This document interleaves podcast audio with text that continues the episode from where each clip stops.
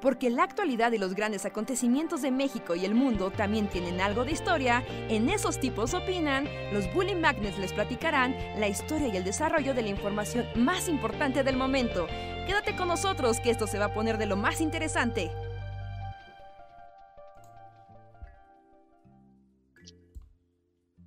Hola, hola a todos y todas, sean bienvenidos a una noche más de El Bully Podcast. Esos tipos opinan.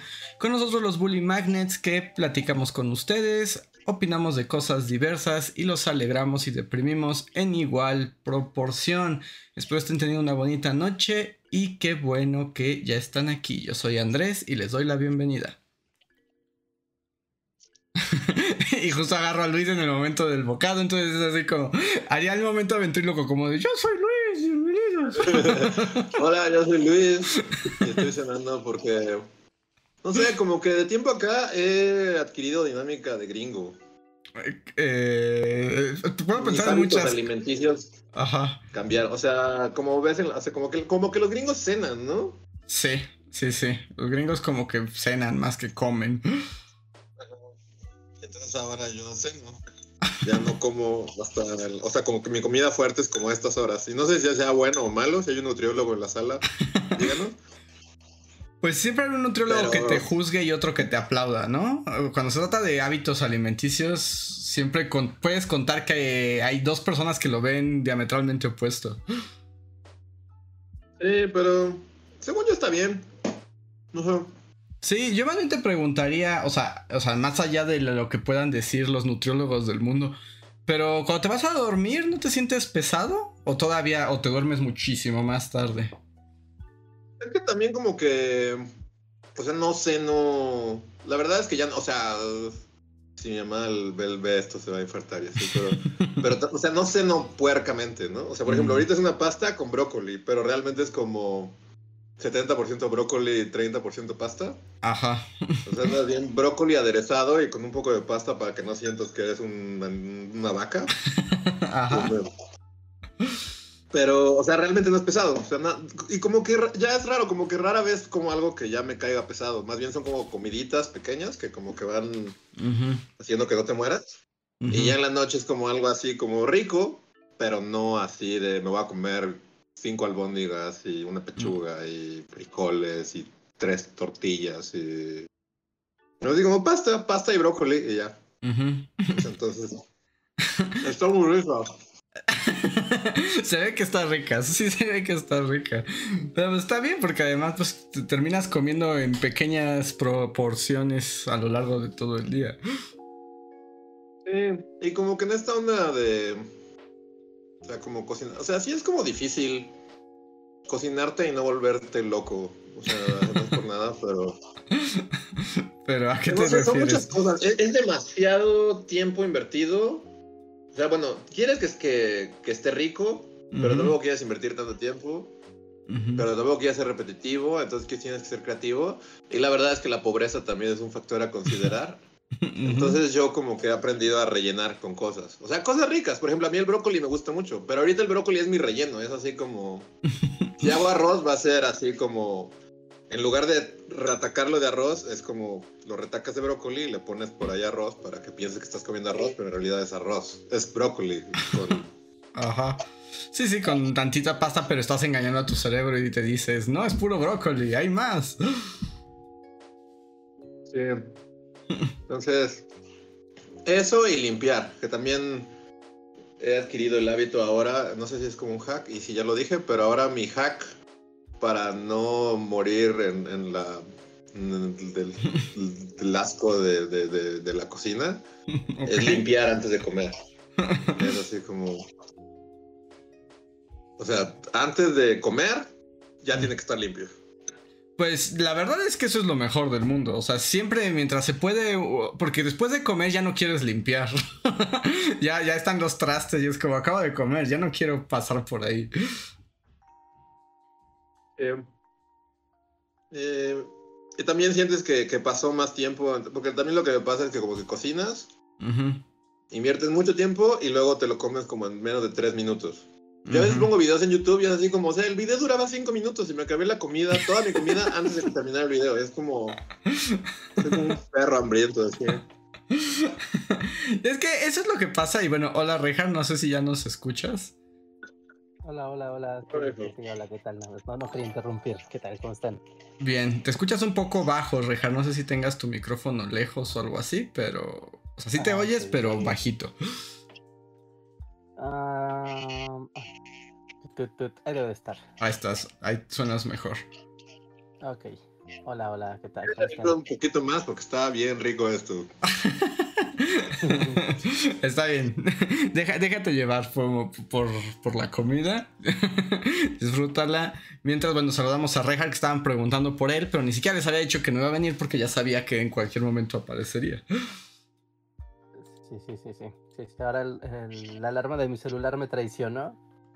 No, dije, ahorita va a sonar, ¿no? Hace como a las nueve, ¿no? Ya, ya tengo que estar conectado y de repente nos vi de llamada de Discord y ahí como, un momento. Pero bueno, ya estás aquí, Rejar. Bienvenido al Bully Podcast. Esos tipos opinan. No sé si habías escuchado hablar de él alguna vez. Oh, no, un podcast nuevo, qué bien, un nuevo podcast llega a la comarca. ¿Cuántos episodios llevará? ¿Unos 400? Eh, sí es, así es.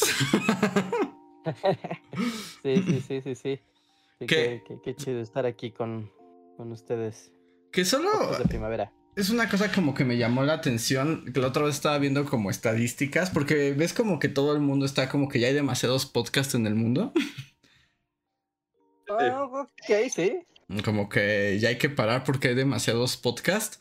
Pero justo como estaba viendo ah, unos cuates que justo hacen como analíticas de esas cosas y es como, a ver, ¿qué tan cierto es eso? Y es como, es verdad, hay millones de millones de trillones de podcasts que se hacen cada día, ¿no? Pero alrededor del 90% de esos millones no llegan al tercer episodio. sí, sí yo he conocido varios. ¡Ah, tenemos nuestro y lo comparten como con sus amigos y es como, bueno, ahí lo va a escuchar. Pero además ni siquiera lo intentan gran cosa. O sea, eso es como a mí lo que me sorprende, porque bueno, pues un podcast nuevo que hiciste con tus amigos, pues obviamente nadie te va a escuchar. Pero pues no, si los sueltas como en el tercer episodio, pues menos, ¿no?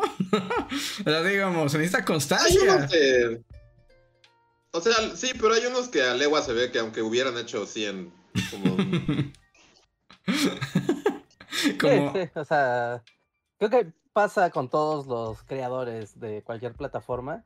Como cuando ves esos canales de televisión también de como de esos de provincia, que se ve que es un estudio en el cuarto de en el cuarto de una ranchería y es como de no, así ahí emitan durante 20 años. Nadie va a ver este canal. ¿Sí? ¿Así los condenas con tal severidad? Sí, sí, sí, sí, sí. Sí, es que es un, tema de suerte, ¿no? También a veces. Hay como un factor. Digo, voy a dejar comer. sí. Pero hay como, como un factor que luego yo veo. Y digo, no es como así que digamos, no, nosotros no somos los expertos en podcast, somos Howard Stern y nada, o sea. Pero como que yo, y no, no sé cómo describirlo, pero no sé si les ha pasado que, que alguien subió un podcast, pero como su, su compa así de la secundaria, que ahora es como ingeniero y trabaja así como...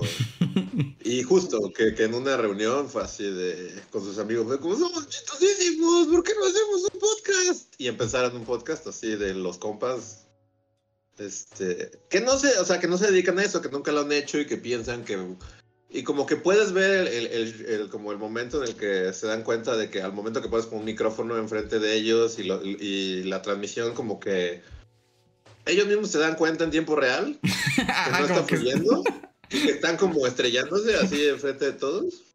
sí, sí, sí. yo lo disfruto mucho, especialmente si me cae mal la persona. que, que, ajá, como que se esfuerzan en que la conversación siga y siga y siga, pero se dan cuenta que al momento de tener el micrófono enfrente es así de, ay, porque no es igual, ¿no? No es como cuando platicas que la reacción que solo estás esperando es la de la persona que está frente a ti. Sí, como que siento que es natural, ajá, justo que no, que esas cosas cambien, ¿no? En cuanto pones un micrófono, y sabes que lo que estás diciendo es para una transmisión en vivo o lo que sea, ya no, ya no, ya no, puede que ya no te sueltes tanto como si solo estás ahí en una carne asada, ¿no? Entonces, cuando se dan cuenta de eso en vivo, al aire, y se dan cuenta de eso, es muy divertido. Me gustaría, si tienes algún si, tienes algún ejemplo, luego pásamelo, porque me gusta. O sea, debe ser curioso darte cuenta cómo alguien así está explotando el cerebro en ese momento de autorrealización. No voy a entrar en detalles de quién o qué, solo diré que es una persona que medio no, ¿cómo lo digo? es una persona, ¿Conoces a la persona? ¿Conoces a la persona? Ah, yo conozco a la persona. Eh, Ajá. Sí. Circuló en, torno a Bully durante algún tiempo. Ajá. Ok. Y, y, y, como que tenía esta onda de quiero decir mis opiniones. Ah, ok. Ajá. wow. y entonces se da cuenta que no es lo mismo tener el micrófono y le explota el cerebro. y digo, no, es que tenga algo de malo, porque también este podcast que yo medio veía por Morbo, no llegó al capítulo 3, fue uno de estas estadísticas. Es que justo el, capítulo 3 parece que es el que rompe y bueno, o sea, están por un lado los que tú dices que les explota el cerebro y se dan cuenta que no son tan elocuentes como pensaban. Pero también, y esto poniéndome menos padre severo, es como también o sea, como que la tendencia es suelto dos episodios y la gente cree que con dos episodios ya va a tener público, ¿no? Y como no tienen público, ya nos regresan al tercero, pero esto es, esto es un camino de también de caminar entre las salsas espinosas un rato. Uy, a veces es mucho rato. A veces es mucho rato, sí, sí, a veces es mucho rato. También, o sea, aparte o sea, hablamos del mundo del Internet ya de 2023, ¿no? Y de por sí desde antes, pues la cantidad de creadores de creadores de cualquier tipo de contenido son, son muchísimos, o sea, es colosal la, cantidad de contenido que sube Internet por segundo. Uno piensa como que es más tranquilo, pero alguna vez, alguna vez en un evento de YouTube nos compartieron el dato o sea, de que subían como 5000 videos por minuto, o sea, en la plataforma, o sea, como cada minuto suben 5000 videos.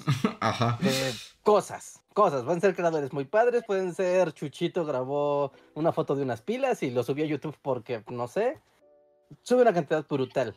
Y sobre esa cantidad brutal compites, más los que ya están ahí establecidos. Y el tiempo, la línea del tiempo solo es una y todos vamos sobre ella. Entonces, llevarte un trocito de la línea temporal de las demás personas es una batalla muy, muy, muy complicada. Así que, y, que, o sea, y que es una prueba de fe también. O sea, es una prueba de resistencia y de, y de fe de, eh, por ejemplo, ¿no? O sea, cuando nosotros iniciamos este podcast, teníamos la, un poco la confianza de que ya teníamos el canal de Bully. Y era como de, bueno, ¿no? Invitamos a la gente de la comunidad de Bully y de ahí ya tienes como una pequeña base de, de, personas que les va a interesar. Entonces no empezó de ceros este show. Pero por ejemplo, Bully, Bully, Bully en sí mismo cuando empezó y era como de, subes un video y pues no tiene ni 100 views en su primer mes. Y es como de, pero el video está padre. ¿Por qué? ¿No? Y, y, en nuestro caso tuvimos suerte, ¿no? Suerte de que a lo largo de un año pues alcanzó a generar la, la pequeña esfera de público, pero, pero con todo y que el contenido tenía cierta calidad, de repente podías llegar a, decir, ay Dios mío, esto no va a despegar nunca, ¿no? Esto a nadie le interesa. Y eso puede hacerte dudar, dudar de ti mismo. Por supuesto. O ambas. ¿Cómo? ¿El podcast o bully? ¿O ambas? Ambas. Ah. No, porque, o sea, bueno, como así ya el tema de hoy, podcast, ¿qué hay con ellos? Mí, yo, y yo lo he pensado así, se, me hace curioso cómo ha ido, cómo fue evolucionando. Porque en esta onda, o sea, yo jamás, ya saben que jamás, nunca voy a ver algo así hecho la semana pasada. Entonces, la, idea de regresar al podcast en, el que era así como, oh, la economía se desploma a 50 puntos, hoy fue el G8, ¿qué, qué, hay en torno a ello? Que era así, o sea, como que al principio era eso, ¿no? o sea, porque estábamos en un canal de noticias, porque todos estábamos como trabajando en el mismo espacio, entonces hasta era así como de Luis investiga acerca de las elecciones en Gran Bretaña. Entonces tú estabas ahí toda la mañana así de... los Tories, ¿qué hay con ellos? Y estabas así, mm, los Tories. Y ya, y salías al aire a decir, no, el partido, este, y cosas. Y, y, como que fue poco a poco degenerando, bueno, o sea, como cambiando, digamos, ya no tanto tirándole a, esto es la nota informativa, infórmate con nosotros. Y como que pasando por diversas etapas, también ya post-imperio, pero a mí lo que se me hace curioso, o sea, más allá de, de si este es el podcast más popular de la historia de la o no sé, si vamos a hacer los siguientes Joe Rogan. no, no va a pasar. O nunca, o nunca va a suceder. No, o sea, sí, nunca va a suceder. Pero, o sea, también otro giro interesante que nadie pudo haber planeado fue la pandemia, ¿no? o sea, porque al, al, al, pasar la pandemia, pues como que fue un año en el que ya, o sea, los caminos de la vida no son como yo pensaba.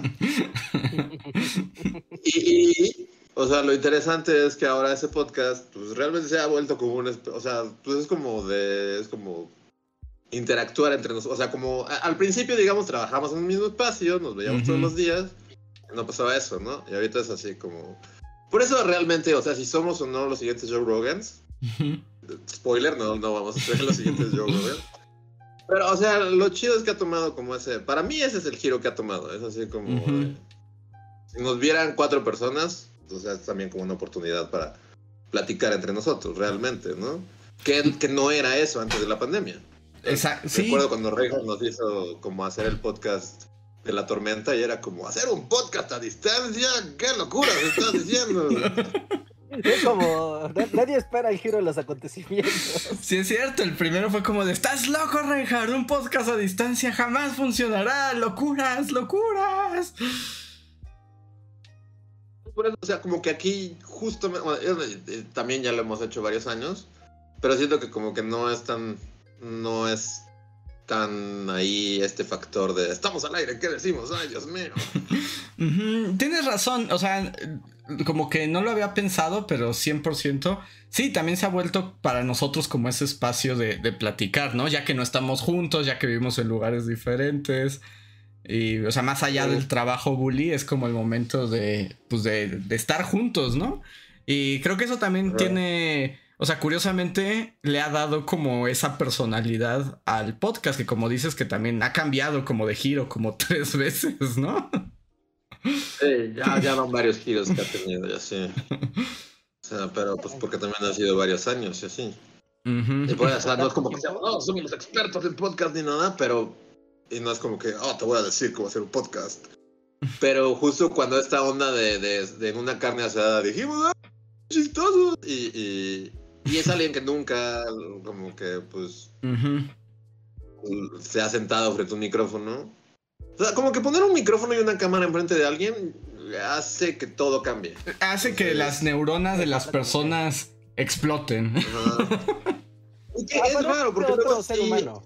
Otro. Ajá. Literal, aparece otro ser humano. O sea, cuando hablamos nosotros así fuera del aire, estamos, no sé, ¿no? O sea, platicando de lo que sea, o fuimos a comer y estamos platicando, no se parece a nada a esto que están escuchando ustedes. Así, nada. Nada. Sí. Sí, no, y por ejemplo, a mí me pasa, y supongo que a ustedes también les ha pasado, como, no sé, justo amistades de otro rubro, así totalmente que nunca. O sea, y así como de, bueno, a ver, explícame, estaría súper chido grabar este, lo que haces y que lo expliques. Como me lo estás explicando así aquí ahorita. te lo explícame chido y así como, ya hago esto, esto, así. Bueno, está bien, y sacas un celular y es como de repítelo ahora frente a la cámara y, se descompone.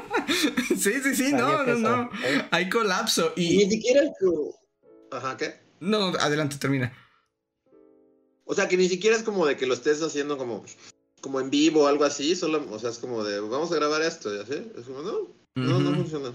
Y, y es como muy, muy normal y sí impresiona. Seguro esto les ha pasado, bueno, porque de hecho nos ha pasado juntos, pero también seguro les ha pasado separados.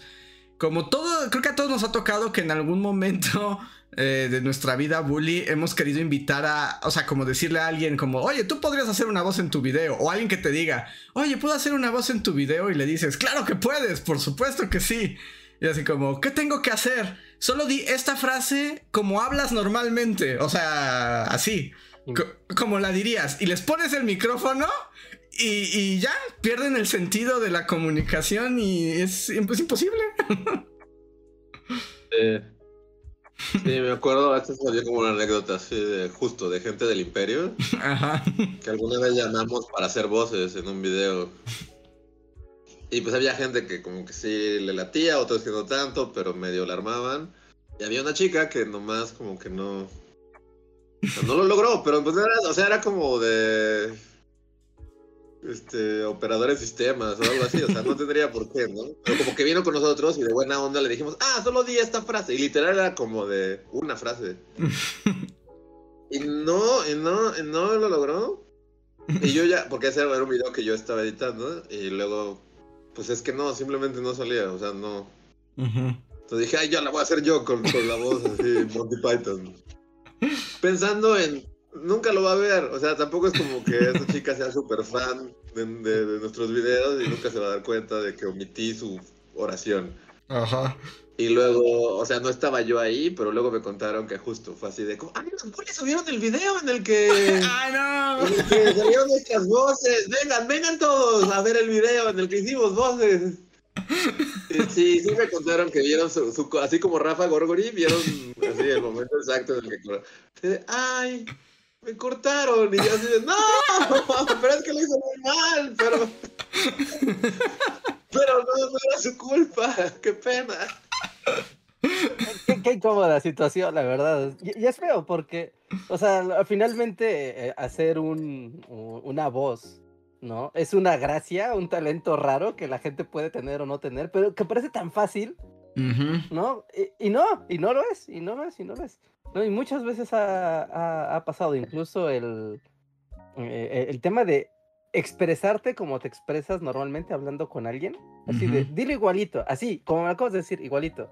Y no sale. No importa lo mucho que lo ensayes, es algo muy raro del cerebro humano. Por eso los actores neta son, son magos. Sí, ser, actor es, o sea, no.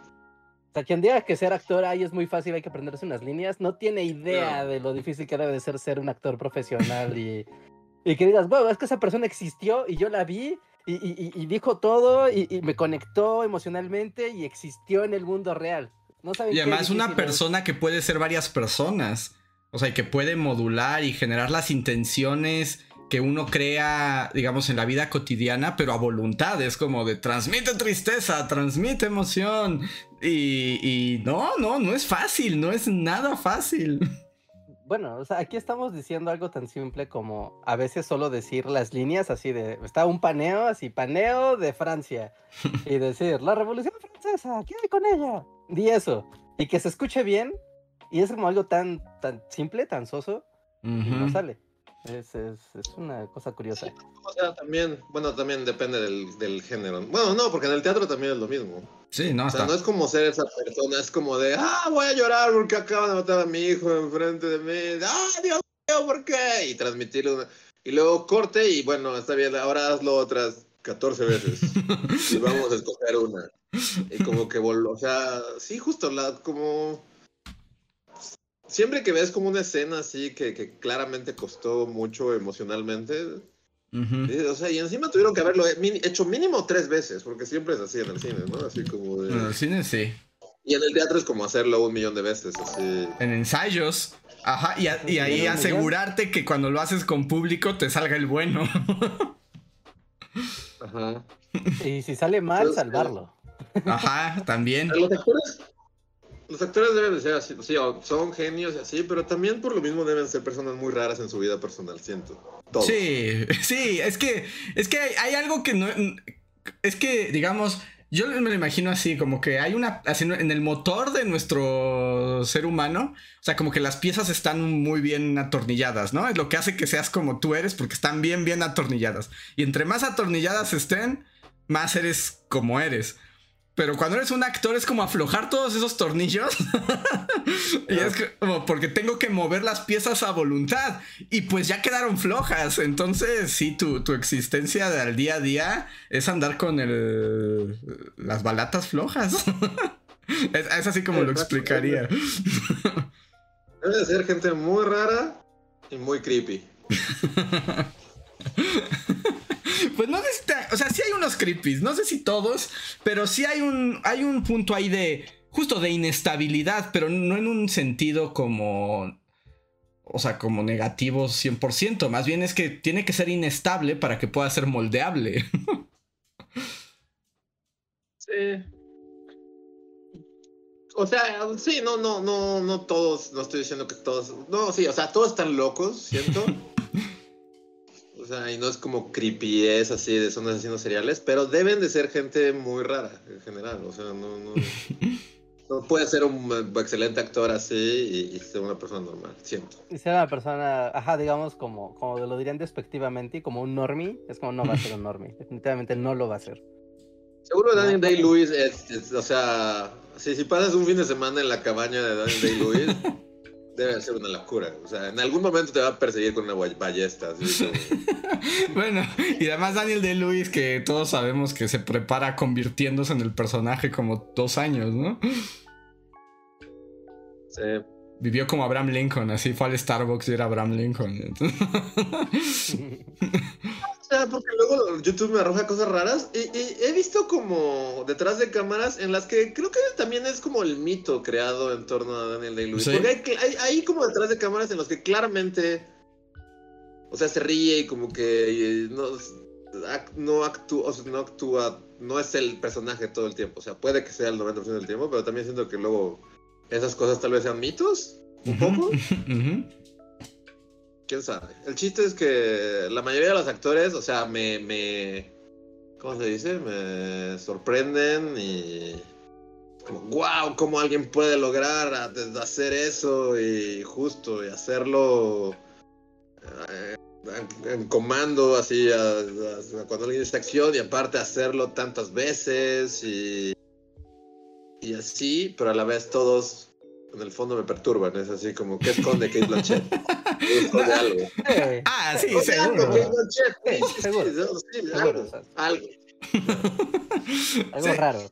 No necesariamente malo, pero es algo raro. No, no, es necesariamente malo, no estoy diciendo que malo. Estoy diciendo que tal vez si vas a la casa de campo de Kate Blanchett, en algún momento de la noche va a sacar como un, un títere que, ha tenido desde que era niña y que es su mejor amigo y va a representar Hamlet con él.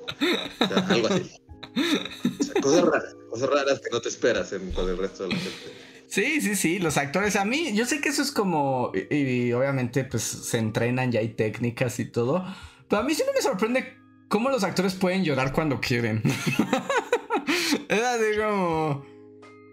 Yo, en algún momento es como, a ver, voy a intentar llorar a la fuerza y es como... Mm, mm". puedo llorar ni cuando debo de llorar. Siento que soy como la reina. en ese capítulo en el que nos puede mostrar emociones. Cuando viene ese capítulo va como, sí, reina, yo te entiendo. O sea, y no es como que sea así tampoco, o sea, sí ha pasado y así, pero, pero a veces es así como, o sea, claramente debería estar yo, así como en un funeral o algo así, y no es que no lo sientan ni nada, pero, o sea, no, es así como de, ¡ah, llora! ¡ah! Pues una cebolla, así como de las emociones a flor de piel, ¿no? Como dejar como fluir las emociones y exteriorizarlas con tanta intensidad, eso es algo que es una habilidad. Completamente. Se ponen ahí. Pero hay miles de muertos, su majestad. sí. Sí. Y ella, o sea, pues sí, es, es como que no le afecta, dice una psicópata, pero justo ya lo dice, hay algo ahí que no, no, no conecta con, con su capacidad de llorar. Sí, que tiene que ver con como dejar fluir los sentimientos y lo que tienen los actores es que justo como que pueden, como que tienen abiertos esos conductos de sentimiento. eh, sí, porque, o sea, justo llorar, pero, o sea, justo, ¿no? Como llorar o, lo otro, como reír también a voluntad, así. Eh, o no sé, a mí, por ejemplo, el, el este, como Willem Dafoe en viejos locos en un faro. sí, sí, sí. O sea, ese monólogo es así como, ¿cómo alguien puede hacerlo? Mm. y aparte hasta después, ah, no sé si han visto, que, que no parpadea, dura como tres minutos el monólogo de te maldigo y que los mares traguen tu alma y así. Y no, no, no, no parpadea en todo el maldito. Es como, ¿cómo alguien puede hacer eso? O sea, no. Y por ejemplo, pensando, pensando en Defoe, en, en Viejos Locos en un Faro, por ejemplo, él hace, o sea, a cámara algo que pueden hacer los actores y también es muy sorprendente. Justo cambiar de, de estado y espectro emocional en un instante, ¿no? O sea, de que está riéndose muy contento y de repente se vuelve un asesino serial y luego se vuelve como todo triste y pensativo y luego se vuelve como histérico, pero todo pasa en un segundo y las emociones están al máximo y es así como como creo que yo nunca he tenido una eh, nunca he tenido una emoción tan este tan exaltada y este señor puede ir de un lado a otro a todas partes. o sea, o sea, hay, algo porque ahí ni siquiera porque también si lo sobreactúas, pues también se ve mal, ¿no? Pero por ejemplo, hace poco también estaba viendo así, esta de. De este Shyamalan, de Tengo personalidades múltiples y soy el profesor X, ¿cómo se llama? Este James McAvoy. Ajá. Hay una escena en la que está en, como en el consultorio de su terapeuta y está. Es, es, es, es el, el personaje o sea, una de las personalidades múltiples haciéndose pasar por otra personalidad múltiple. Ajá. Y como que la doctora no le cree que es esa otra personalidad múltiple. Y entonces, o sea, hasta que lo lleva a confesar que sí, que no es este otro, sino que es este güey, ¿no? Ajá. Y el cambio, o sea, el cambio es, es nada. O sea, no es. O sea, el momento en el que deja de ser uno para ser el otro, ni siquiera puede decir así como de. Es solo un es algo en la cara, no sé, no, no es como que mueva la ceja y es como de, oh, sí, soy el malo ahora. O como que, o sea, solo hace, algo cambia en su cara totalmente y es así como de, y ese es, claramente el momento en el que se transforma y pasa de ser uno a otro. es como, ¿cómo lo hace? ¿Cómo alguien puede Ajá, sí, es impresionante. El poder de los actores, o sea, sí, claramente les, tiene se les zafa un tornillo en consecuencia, pero es muy admirable. Pero deben de ser todos muy, muy creepy. y raros. No sé si han visto. A mí siempre me pasa cuando alguien gana un Oscar y como que tiene sobreexposición y hasta el momento era como de, ah, ese actor que me dio. Sé que existe, pero, pero cuando gana el Oscar es así como de miles de entrevistas y miles de así y así. Eh, por ejemplo, yo nunca había así como profundizado tanto en Jamie Lee Curtis y es muy rara. Jamie Lee Curtis. Ah, bueno, Jamie Lee Curtis es rarísima. Siempre ha sido bien. Ella sí es como weirdo time, ¿no? Sí, estaba viendo un podcast con, con, con el niñito de Indiana Jones, este, Key. ¿Cómo se llama? Key si tú no sabes, además me encanta el, niñito de Indiana Jones que ya tiene como 60 años, pero es el niñito. Ah, exacto, pero todos le siguen diciendo el niñito de Indiana Jones. Ajá. Este, sí, se pone a llorar y es como muy. Es como una señora que la verdad, es, si, te la toparas como en, el Walmart, huirías un poco de ella. Sí, sí, es una, sí, es rara. Y además, para colmo, además viene de dinastía de actores. O sea, ni siquiera es como una actriz así nomás, sino es así como de tengo tradición de generaciones. Es psicosis, ¿no? Es. ¿Es la de psicosis? ¿Perdón? Sí, me Su mamá es la, la, de psicosis, ¿no? Ajá, su mamá es la de psicosis. Sí. ¿Y su papá? Es este. Tommy Lee Curtis. Ah, cierto. sí. O sea, no digo que me caiga mal ni nada, solo que, como que he visto entrevistas y es así como, wow, esa señora está muy rara.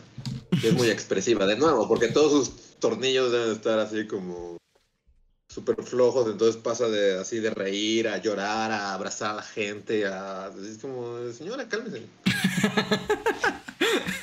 es como, me incomoda, señora. Y hay varios con los que pasa, como que es así como, ah, este actor, nunca lo he visto en una entrevista. Y luego es así como, wow, sí está súper raro. Y que, por ejemplo, nos ponían ahí en el chat que, mm, que este, que luego eso pasa también con los actores de voz, ¿no? O sea, que, que, el que luego creen que cualquiera puede, como no tiene que actuar, puede, o sea, no tiene que salir a cámara, puede no ser actor, ¿no? Porque basta con que ponga su voz a este personaje. Y es como de, no, también la actuación de voz es actuación. sí. Y se luego por eso pasa que. Ajá. No, que luego por que luego por eso pasa como que. Pues sí, ¿no? La tendencia es poner a celebridades que ni siquiera son. que nunca han hecho como una voz en su vida y es así como, pero es la voz de Juan Pazurita como Aladín o lo que sea. Y es así como, pero ese tiene, o sea, no, no ha estudiado para ser... O no ha actuado, no es actor, solo es un vato, no es un actor. es un cantante o es otra cosa, pero no es alguien que, que, vaya a funcionar perfectamente bien para, y de la nada, ¿no? O sea, porque por ejemplo, incluso nosotros que no somos actores de voces ni nada, pero pues sí han sido 10 años de estar sobre lo mismo, ¿no? y de nuestras voces del año 1 a las del año 10 sí hay una mejora, pero porque lo hemos hecho durante años. Si en el año 1 nos hubieran dicho como dobla una película, es como de, pues, ¿qué pasa, no? No, no tienes ni la experiencia. Sí. Entonces, ¿pero por qué acabamos hablando de la actuación? es que es complicado. Porque la gente se vuelve loca frente a un micrófono y no puede ser ella ah, misma. Sí. sí, sí, Por eso hay que tener un buen control de no ser tú mismo frente a una cámara, porque si no, las cosas salen muy mal. ¿Sí? ¿Así siempre que eres tú mismo sale todo mal? es muy probable, ¿no? Es muy probable, es muy probable que salgan las cosas mal si eres tú mismo frente a, frente a una cámara. Y digas Yo así como, como que actuar o sea, no en bully, más allá de bully, porque en bully realmente han sido pocas las veces que hemos tenido que actuar, actuar, así como... O sea, siempre presentamos cosas más que actuar. O sea, ha habido, ¿no? No sé, como... Pero como más allá de bully en su vida, así alguna vez tuvieron que, así como, de, oh, bueno, Acabo de robarte un coche y este, eres un asaltante y tienes que así en una obra de así de, de, la, ah, la, pastorela o de, la secundaria.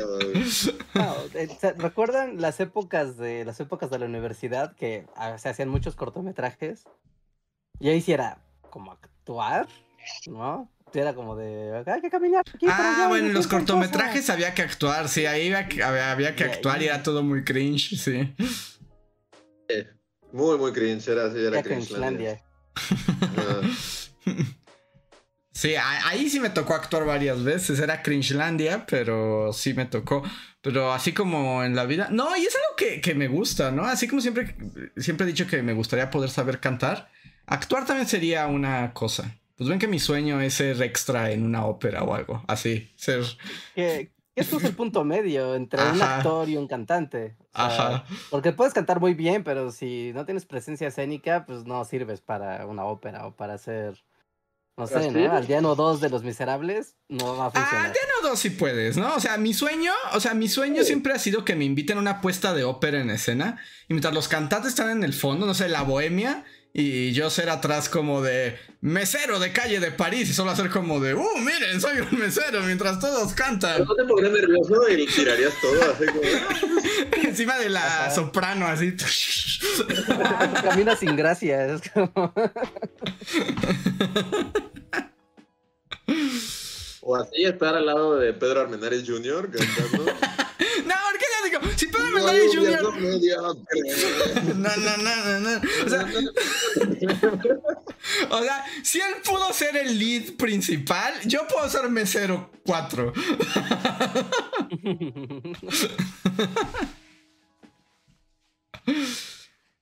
Pero solo una, una obra de teatro, o sea, digo, una ópera.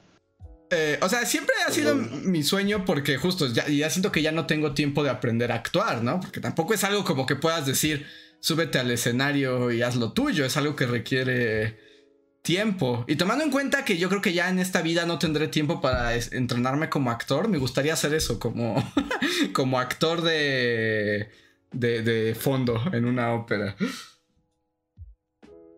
Ah, eso es un buen sueño. Sí, sí, está bien. Ah, aparte, no, nunca es tarde, ¿no? O sea, porque hay mucho, como siempre en ese segundo aire profesional, que llega justo después de los treinta y tantos, ya por ahí.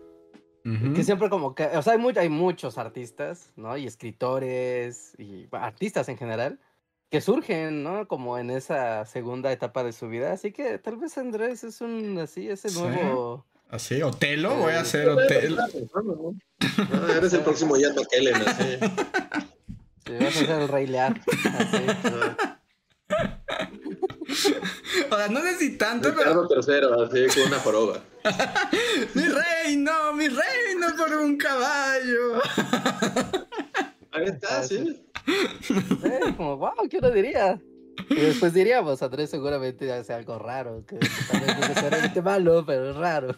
Es cierto, eh, sí, justo el, segundo aire en algo, como que sí también es todo un tema, ¿no? O sea, como que sí, yo también siento que, que, o sea, es muy triste que, que, hay muchas cosas ahí que, que, eres capaz de hacer y que nunca como que te avientas a hacerlas. Y puede que nunca las hagas, y sea así como, ah, a lo mejor sí tiene, o sea, siempre tuviste la vena teatral en ti, pero nunca lo llevaste a cabo, y es así como Y hay cosas que uno descubre que puede hacer a los treinta y tantos años. Sí. Es medio triste porque luego piensas así como, ¿por qué no supe esto cuando tenía 12? Que ahorita sería un genio, así como... Pero sí, o sea, pues hay muchas cosas ahí, según yo. Sí, pues es que eh, eso también implica cuántas cosas uno puede probar, ¿no? Y, y, pues también tiene que ver un poco con tu privilegio y capital con el que naces, ¿no? O sea, entre más eh, dinero, contacto y como lo que ahora le llaman el capital cultural tienes, pues tienes más oportunidades de probar cosas al principio. Pero lo que ocurre con lo que dices es que pues uno cuando vive una vida como relativamente normal, pues justo es hasta como a los 30 que puedes empezar a probar otras cosas que no habías podido hacer antes. Y a veces descubres que tal vez lo tuyo era ser, eh, no sé, zapatero. Así eras el mejor zapatero que hubiera visto el planeta. es que también el segundo aire, también, o sea, aparte de todo lo que dices, que ya es como la versión bonita de cómo puede llegar el segundo aire. Pero también es una edad donde puedes tal vez pegarte con un muro y sentirte lo suficientemente insatisfecho como para mandar todo al carajo y empezar otra cosa. como decir, no quiero que esto sea el resto de mi vida. O sea, estoy a la mitad de la vida y no voy a seguir siendo, no sé, ¿no? O sea, no sé, o sea, contador, ¿no? Pero los contadores. o lo que sea, ¿no? Pensar que sea su, profesión. o sea, voy, voy a dejar de hacer esto. Sí, sí, sí, o sea, y, puede ser como, ¿sabes qué? Prefiero vivir una vida intensa de siendo un actor fracasado antes que tener una buena vida siendo lo que sea que soy, ¿no? O sea, odio la abogacía, siempre fui un gran abogado, pero no saben cómo lo odio en el fondo de mi alma. Seré actor y aunque tenga que actuar en las calles. Pero bailarín de tap profesional y a los 30 años empiezas a bailar tap. Y tal vez Tal vez ese era tu camino en la vida, ¿no? ¿Y creen que a alguien le pueda pasar al revés? Así como de... Yo he sido siempre un bailarín de ballets que vive en los escenarios, pero a los treinta y tantos descubro que quiero ser contador y actuario. Es igual, es igual, es igual. Sí. Por ejemplo, bueno, voy a mencionar un ejemplo bastante concreto. Que a, nadie, a nadie que no haya vivido en los noventas le hará sentido, pero Blur, Blur, la banda de este Blur. es una banda inglesa este, de los noventas y creo que su baterista, o sea, vivió toda la vida de rockstar, así como en los noventas, y luego ya, o sea, terminó la banda, este, Damon Álvarez empezó a Gorillaz y me así como, bueno, ¿y ahora qué? Pues dieron baterista, pero la neta me da hueva ya tocar la batería. Y creo que se metió a ser abogado. wow. Y, pasó el resto de su vida así siendo abogado. O, a muchos también niños actores les pasa, ¿no? Es así como de. Ah, bueno, sí, pero es que eso también es porque han sido obligados a algo que no querían, ¿no? Ajá. ya estamos hablando del laja de los niños, ¿no? Y pues ahí no tienen toda la decisión de hasta dónde va a llevar su vida o la noción, ¿no? Pero aquí hablamos como de gente adulta que pasó, digamos, su primera adultez, como de los 18 a los 30 y probó algo y después ya en la siguiente, al, concluir la siguiente etapa, que ya es como la segunda mitad de los 30, llegando a los 40, ya dice, un momento, un momento, creo que no me gusta tanto esto. Sí, o, o, probar cosas nuevas, ¿no? Que también puede que no hayas podido probar cuando eras niño o joven. O sea, tal vez no tuviste la oportunidad. están dando varios ejemplos en el chat. Este, Rambo, se dice Rambo, ¿verdad? Rimbo, ¿no? Rimbo. Ah, dejó todo de su poeta maldito y empezó a traficar armas, ¿no? En, la India. bueno, pero ese sí es un giro muy, pero, también muy romántico de su parte. Entra, entra. También está como esta idea y también justo, ¿no? Como pensar de que una vez que tomas un camino, ya ese es tu camino por siempre. Seas poeta maldito, o seas arquitecto, o seas este, contador, o seas este, ingeniero de sistemas. Como que es así de, bueno, ya me metí tengo a esta carrera, tengo un título, lo que sea, y ya. O sea, realmente sales de la carrera bastante joven, como para decir, ya, este es mi camino y jamás probaré otra cosa. Y es así como, o sea, justo así como de esta idea de, de que estabas como estaba en teaser, tal o cual cosa. O sea, nadie, o sea, no, nadie está destinado a hacer nada, ¿no? Realmente puedes tirar todo al diablo y empezar así de lo mío es hacer empanadas. Sí, además. Ya es una cosa distinta de cuando a cierta edad va cambiando tu noción de qué es lo que te hace feliz. O sea, porque cuando eres más joven, igual lo que te hace feliz son los logros como de la escuela, ¿no? Y es como de, ah, claro, ¿no? Esto me genera satisfacción. Año con año, paso de año y siento, ¿no? Como, wow, qué padre, la vida avanza. Y de repente, cuando ya llega la monotonía de la vida cotidiana, y es como de, ah, mira, me volví químico, ¿no? Y pues está bien padre ser químico, o sea, está bien chido hacer lo que sea con mis matraces. Pero mm, no, no, esto no, no me genera esta felicidad interna o ese sentido de trascendencia que los seres humanos a veces necesitan, ¿no? Ese sentido de, realización. Creo que es eso, más bien el sentido de realización, ¿no? De, pues sí soy un gran químico, pero esto no me hace sentir satisfecho con mi existencia.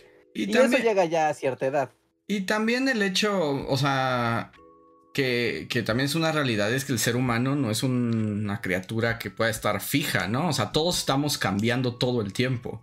O sea, nuestros intereses cambian, nuestras habilidades, nuestras posibilidades. O sea, estamos en constante transformación y a veces algo que podías amar en un momento ya no y quieres algo nuevo en este sentido de realización. El problema está justo, pues, más bien cuando las condiciones materiales no te lo permiten moverte, ¿no? o sea, no, no, no ser, no poder sentir esos llamados a mucha gente que pues es como, sí, odio la monotonía de mi vida y qué difícil es, pero pues tengo que seguir siendo contador, ¿no? O, mañana estoy muerto. O sea, también hay ahí como un rango de hasta dónde se puede y ahí es donde es algo trágico, pero claro que todo el tiempo estamos cambiándonos y generando nuevos intereses y deseos también, que con la edad no son los mismos.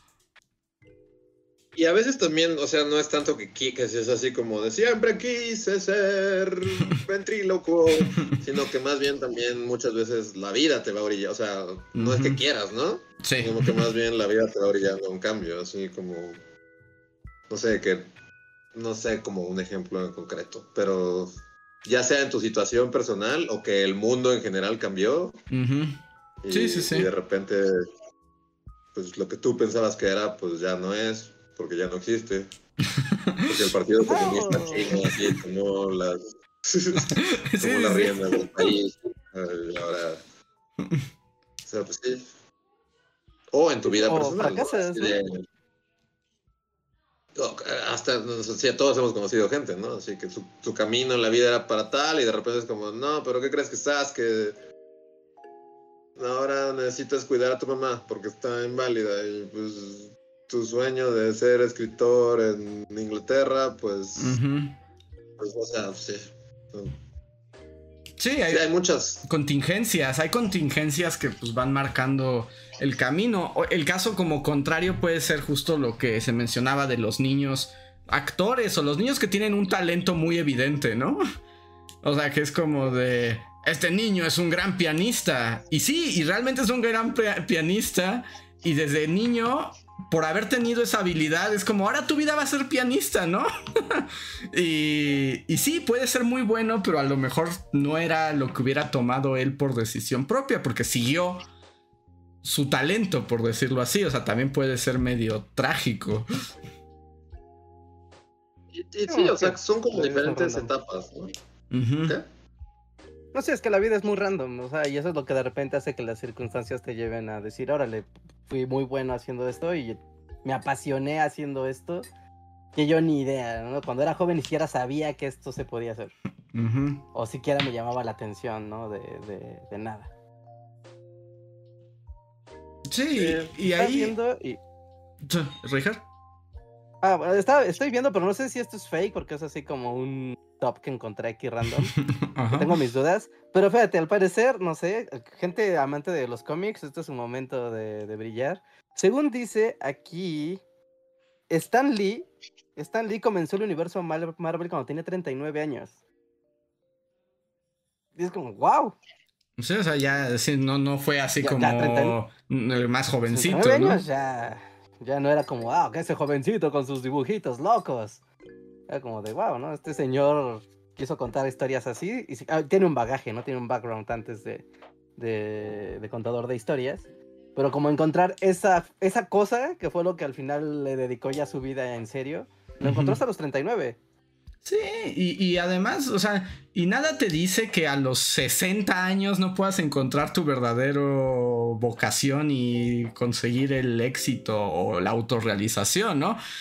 También, y aquí yo sé que esto suena mal porque cuando nunca lo escucharás de la voz de un joven, pero es que también hay una romantización excesiva de la juventud, ¿no? Que todo tiene que ocurrir en tu juventud, o si no, ya no pasó. porque estás viejo, Andrés. ya sé, ya sé, es que eso, por eso te digo, no lo diría un joven jamás. no, pero es cierto, o sea, sí, sí hay. Sí, sí hay totalmente. Y no sé, no sé si siempre ha sido así también. Yo siento que no, ¿no? Porque antes también te casabas a los 18 y a los 21 ya tenía tres hijos y había explotado una mina en la cara y había regresado de dos guerras y tenía el mundo ha cambiado, ha cambiado mucho, ¿no? También como el, el utilitarismo industrializado de las profesiones. También. ¿No? Me lo acaban de inventar porque creo que es claro el término. o sea, así, tal vez conceptualmente no lo encuentres en un libro, pero sabemos de qué estás hablando. pero, se, entiende como de, tú sabes, niño a tal edad se te está así, se le abre la cabeza, plup, plup, plup, y le empiezan a arrojar conocimientos de cosas desde que es muy pequeño para que cuando llegues a la adolescencia tengas una noción del mundo, noción de cosas y elijas una carrera.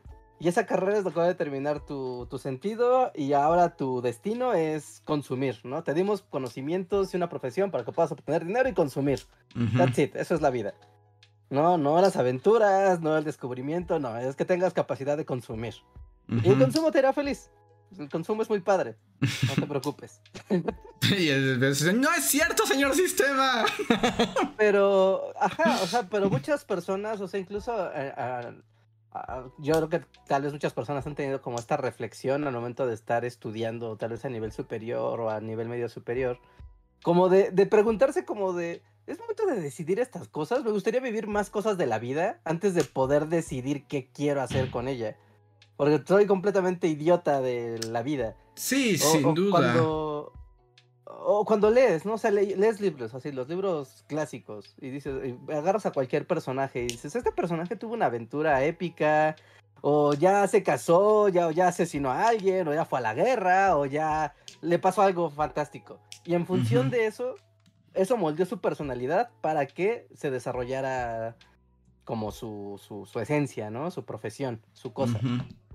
Pero tú como un adolescente todo meco que lo único que ha visto es la tele y unas películas y le han dado a leer libros para que crea que con eso sabe qué es la vida, pues pues no. Pero pues, o sea, sí, tienes toda la razón, estoy de acuerdo contigo, pero nuevamente también está muy vinculado a tus posibilidades. O sea, yo lo pienso como con este ejemplo. O sea, cuando yo daba clases en una prepa de niños millonarios, o sea, como cuando estaban terminando la prepa, todos los squinkles millonarios, o sea, ya sabes, uno como maestro que estás en ese, además les estás dando el último año de prepa. Y pues en teoría parte de tu trabajo es prepararlos para la carrera universitaria, ¿no? En estos ritmos del que habla, de los que habla Reja. Y entonces yo recuerdo, o sea, preguntarles a mis estudiantes millonarios como, y ustedes, o sea, eh, ya, ya están pensando en qué carrera quieren, a qué universidad van a ir y no sé qué. Y pues el 90% la respuesta era como de, No, profe, todavía no, porque nos vamos a tomar uno o dos años para viajar por el mundo y tener experiencias y realmente encontrarnos con nosotros mismos. Y es como, o sea, qué padre, pero cuando yo iba en la prepa, la respuesta, las posibilidades eran mucho más estrechas. Era, vas a terminar, vas a estudiar algo, te vas a poner a trabajar, porque aquí no hay que, no se come gratis. Es como, ¿estudias o te largas? Como toda la de comunidades viene con el estudio. o sea, exacto. A lo que me refiero es que si estás como Estoy de acuerdo que estaría padrísimo eso que tú dices, Reja. O sea, yo creo que es lo mejor poder vivir, porque también es muy apresurado pensar que un adolescente baboso de 17, 18 años sabe en ese momento qué quiere el resto de su vida, ¿no? Es prácticamente eh, imposible. Pero realmente poderte encontrar a ti mismo a esa edad sí requiere un montón de infraestructura.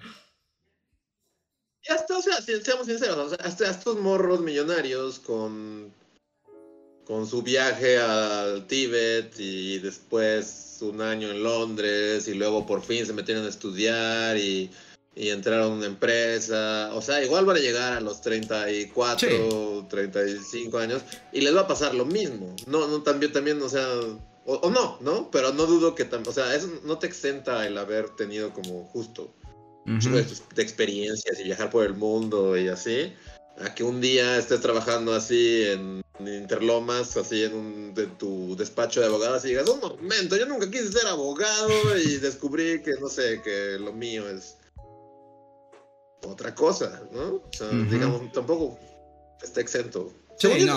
es, que también es como, como que también son etapas de la vida, o sea, como, no sé, cada etapa tiene lo suyo, pero justo como que los, en, en los 30 y digo, es como relativo, ¿no? Es como diferente para cada persona, pero siento que mucha gente como que ya tira la toalla y es así como, mira, estoy aquí y pues ya, renunciaré a todos mis sueños y motivaciones y seguiré por este camino y dejaré así que, que el señor sistema me devore y solo, como dice Reinhardt, solo voy a consumir y, y voy a esperar la muerte.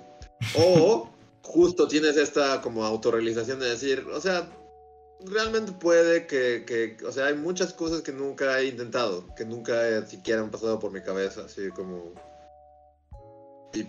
o sea, no, no tomar un camino así totalmente distinto, pero más bien es como esto, como que en cierto momento como que vas a la escuela y, y como que hasta se te impone el, el seguir aprendiendo, el aprender cosas. Y como que siento que a partir de cierta edad simplemente renuncias a, aprender cosas nuevas y como a absorber cosas nuevas. Y te puedes estancar y perder tus sueños y motivaciones y volverte una persona gris que, que, odia todo. o, o, sea, o puedes odiar todo, pero mantenerte abierto a, a, como, o sea, sí, justo a, nunca apagar como esa cosa de un momento, nunca me he acercado a esto. nunca he intentado tal cosa. O no sé, voy a tomar clases de, de salsa al terminar mi turno Godín porque... Y según yo ahí está la clave de, de no, no perder, así, no, no volverte un dementor. Eh, eh, ¿tienes pequeñas dosis, ¿no? Sí, tienes toda la razón porque eh, un poco como siguiendo como la rigidez del sistema, sí parecería como que ya que sales de la escuela es como de, bueno, pasó tu tiempo para aprender cosas, ¿no? Y para ser flexible. Ahora ya tienes como tu, o sea, como, como tu camino de vida y es como, produce por ahí, sé por ahí. Y pues más allá de las condiciones, yo creo que la clave es esa, es como pues siempre estar abierto a pues un poco aprender, a tener un poco de curiosidad y a tomar las maniobras que te permite tus, tus condiciones, ¿no? Pero sin, sin perder como el interés de, ver qué más hay, por lo menos. Como esta, como esta amargura, ¿no? Que dice Luis, pero hay una diferencia entre estar amargado porque la vida te ha tratado bien o mal, y otra cosa es tener una amargura resignada de decir, pues ya no voy a hacer nada, y la resignación es la que me amarga. Exacto. ¿no? Allá estar atorado en ese, en ese camino. Y ahí ya no es un asunto, creo, enteramente material, ¿no? O sea, obviamente hay condiciones que de repente delimitan mucho al actuar, pero también ahí es una, una cuestión personal de, a ver, tengo que hacer este esfuerzo para abrirme a las demás cosas que no son seguras. ¿no? Que ya no es esto que yo conozco y que tengo asegurado. Y hay un asunto ahí, ya entrando aquí cientificoide, pero también como, o sea, cuando uno es joven y hasta la edad de los 21 años, hay quienes dicen que es hasta los 23, ¿no? Está este aspecto de la maleabilidad cerebral, que es como muy intensa. Y es cuando el cerebro está, o sea, el, cerebro está predispuesto a aprender muchísimas cosas y absorber y a interpretar cosas. Pero una vez que pasa esa edad, como que la fábrica del cerebro es como de, bueno, esto es lo que hay. y sí puedes aprender cosas, pero yo ya no voy a poner de mi parte. o sea, y, de ahí va avanzando, ¿no? Incluso que conforme vas avanzando en la vida, pues justo lo que se recomienda es seguir aprendiendo cosas, porque es lo que hace que muchos caminos de tu cerebro se dejen de apagar. ¿no? Se dejen de desconectar. Es como, no, tú sigue aprendiendo cosas porque eso va a ayudarte a tener mayor capacidad de recordar, mayor capacidad de interpretar, ¿no? Te, va, a hacer que tengas una mente más, eh, pues sí, que la fortalezcas, ¿no? Y cuando eres joven, en realidad el cerebro está creciendo y desarrollándose y le ayuda a ese proceso, pero después ya, ya no, y puede llegar el punto donde tal vez te quedaste en tu zona de confort, donde ya tal vez un día tu mayor... No sé, ¿no? O sea, tu mayor novedad fue que un día cambió el Office 2016 al 2019 y movieron un botón. Sí, sí, sí. Y ya.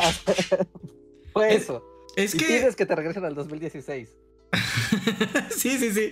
Pero es que justo en lo que dices, es cierto, las limitas, o sea, como hasta el cuerpo va teniendo sus limitantes, pero por eso no hay que olvidar que en todo lo que tiene que ver con lo humano, entre más lo hagas, más se fortalece. Y aprender también es una actividad, ¿no? O sea, aprender cosas eh, poniéndolo. También es. O sea, esto no es exactamente. O sea, entiendan, es una metáfora, pero. O sea, el cerebro también es un músculo. ¿No? O sea, también. Entre más lo utilices, entre más siempre estés buscando, estés leyendo, aprendiendo, curioseando, buscando, investigando, viendo cómo funciona una cosa, cómo funciona otra, y no lo dejas de hacer, es más probable que esa fábrica tenga horas extra. ¿No? O sea, tal vez ya no va a ser la fábrica de los 20 años. Pero, pero tus, tus obreros de esa fábrica así le saben. Están fortalecidos, ¿no? Sí, y no hablamos aquí de oh, mañana aprende Python. No, no, no, no, no, no, Hablamos de cosas bien simples como de hoy aprendí a cocinar pastel. No sabía hacer pastel. No sabía hacer hot cakes, es más, así. Pequeñas batallas son novedades y eso es lo que mantiene. Así como hoy aprendí a barrer correctamente, o sea, siempre barré mi patio. Pero yo veo que Doña Cuca de enfrente, puta, barre increíblemente mejor que yo y lo hace más rápido. ¿Cómo lo hace? ¿No? esas pequeñas batallas, así voy a enseñarle a mi perro que me dé la pata. Tal vez va a tardar una semana, pero lo voy a enseñar a que me dé la pata y yo aprenderé en el proceso cómo fregado se educa un perro. y, y, eso es lo que mantiene de pie, ¿no? Ese espíritu del cerebro. Sí, entonces, si tienen la pos... O sea, esa sería la recomendación que, bueno, les hacemos a ustedes y nos hacemos a nosotros mismos. Es como que no muera ese interés por cosas, por las cosas, las que sean. Excepto matar gente. Ah, bueno, sí. sí, sí, sí. recuerden, al final del día, recuerden que la máxima es, ustedes pueden hacer lo que quieran siempre y cuando eso no le haga daño a otras personas. Imagine, como que sería algo que no es bueno perfeccionar, que no es, que no es bueno perfeccionarlo, así como en repetición. Soy el asino de zodiaco, tal vez. Sí, también la, la, la brújula moral también se entrena.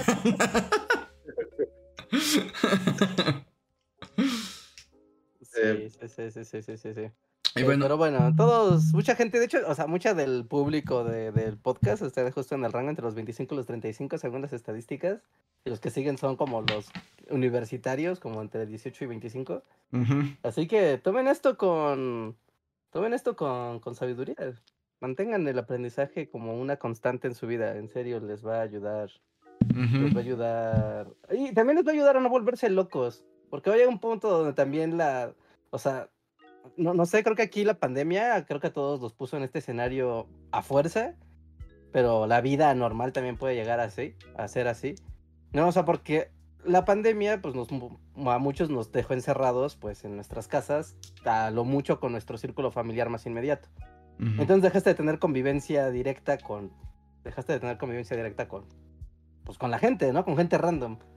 Y al principio es como de qué padre, no veo gente. Después es como de, bueno, veo a mis amigos en internet y ya, y de repente ya es como muy poco.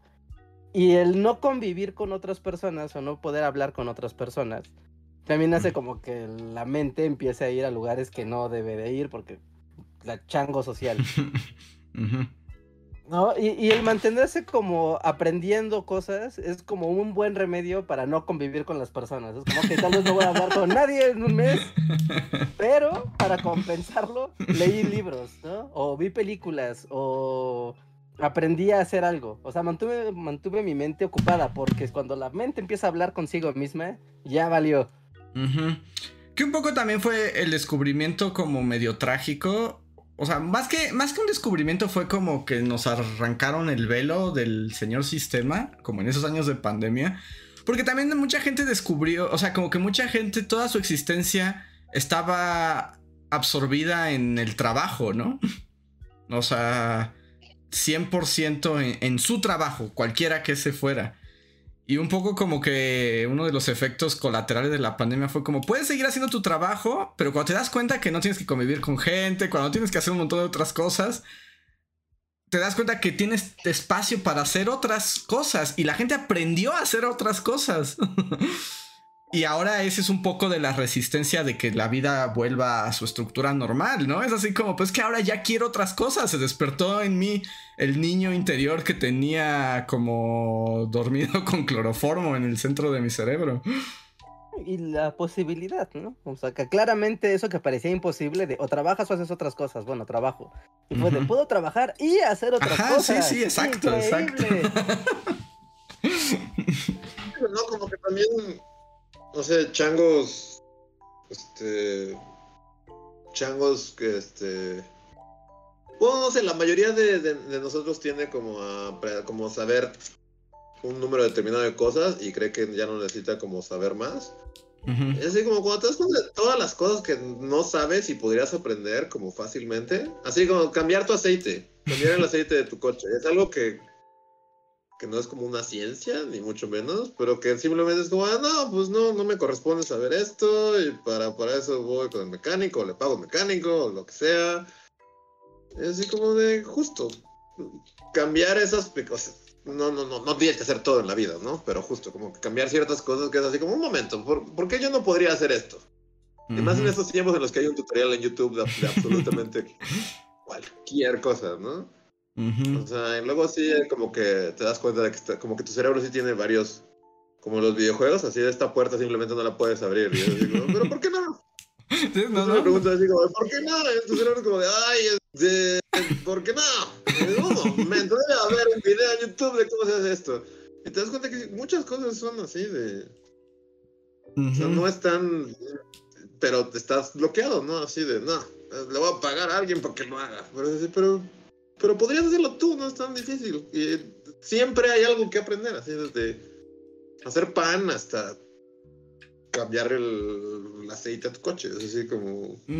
Y que también como que el, el bueno, o sea, como las recomendaciones, justo, ¿no? Que, que en el mundo de los aprendizajes, los conocimientos y la curiosidad, o sea, es muy vasto, o sea por, ejemplo, yo he escuchado ya gente mayor que es como de, no, es que ya no puedo aprender cosas porque ya estoy muy viejo para ir a la escuela, ¿no? O sea, la, escuela ya... Es como, pero pues la escuela no es el único tipo de conocimiento, aprendizaje cosas que te pueden generar curiosidad. Es así como, todos somos diferentes y es como, exploren lo que les llame la atención, excepto matar personas. Fuera de eso, es como exploren, ¿no? O sea, porque a lo mejor alguien quiere aprender a cambiar el aceite, alguien quiere saber física cuántica, pero alguien quiere saber el origen de los botones, ¿no? O coleccionar eh, pines de cabello. ¿Cómo hacer zapatos? No sé, este. Ajá. El arte de no sé, de, de, hacer artesanías con barro, o sea... Ajá, y alguien quiere saber latín, o sea, no, no, hay, no hay como una jerarquía, es como hagan lo que quieran, pero pues busquen cosas que les llamen la atención. Ajá, pero lo cierto es que entre más viejo te haces, es más complicado encontrar la chispa que alimente esa. Sí, sí, sí. O sea, porque en primera, entre más tiempo. Es imposible, ¿no? Ah, o, sea, es, o sea, pues sí, es como todo en la vida. Pues todo, todo se empieza a volver más complicado mientras envejeces, pero pues no.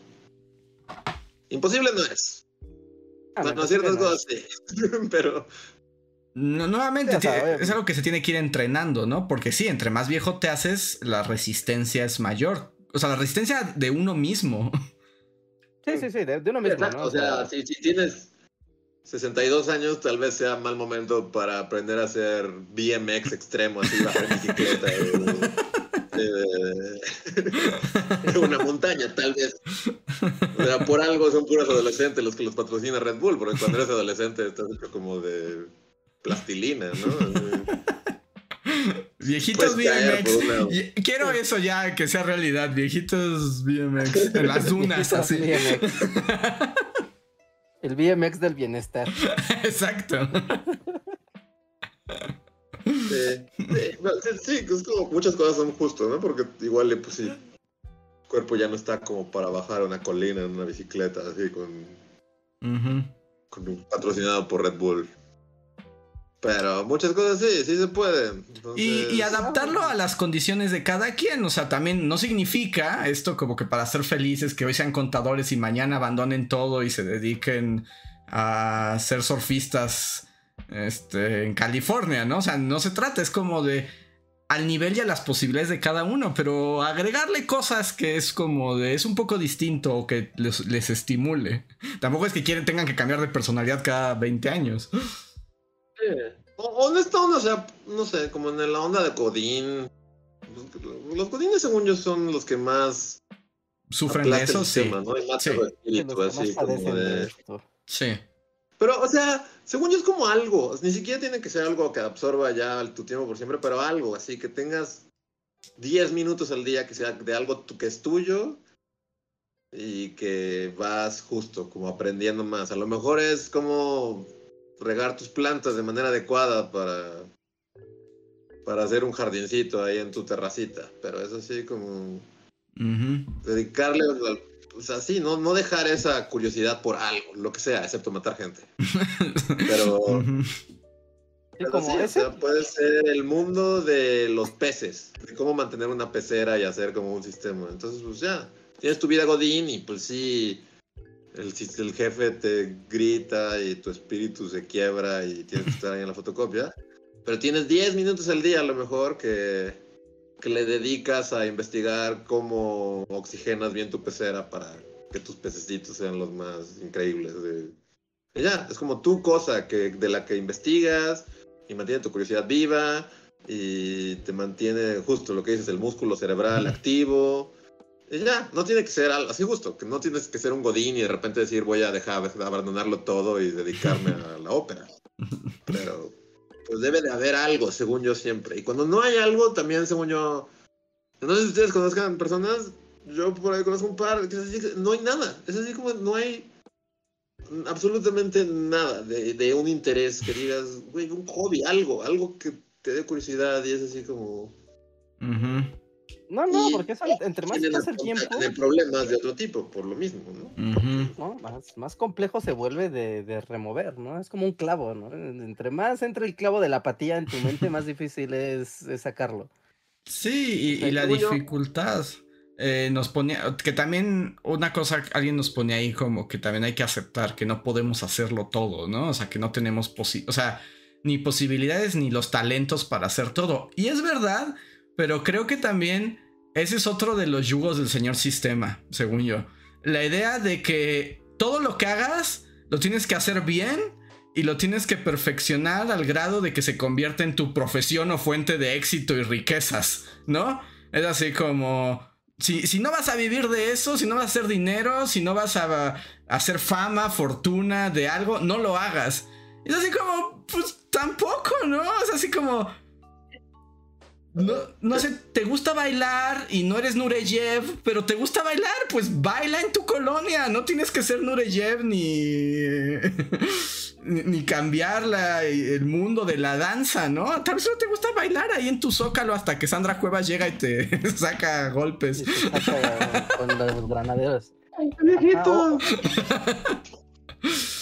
Eh, incluso en, un sentido menos tangible, ¿no? Menos material. Eh, incluso el desafiarse mentalmente al momento de cambiar las cosas que consumes. O sea, como decir, ¿sabes qué? Voy a empezar a escuchar música que yo no escucho. Así, que no es, no tengo idea. Esto nunca lo he escuchado, ni sé qué es.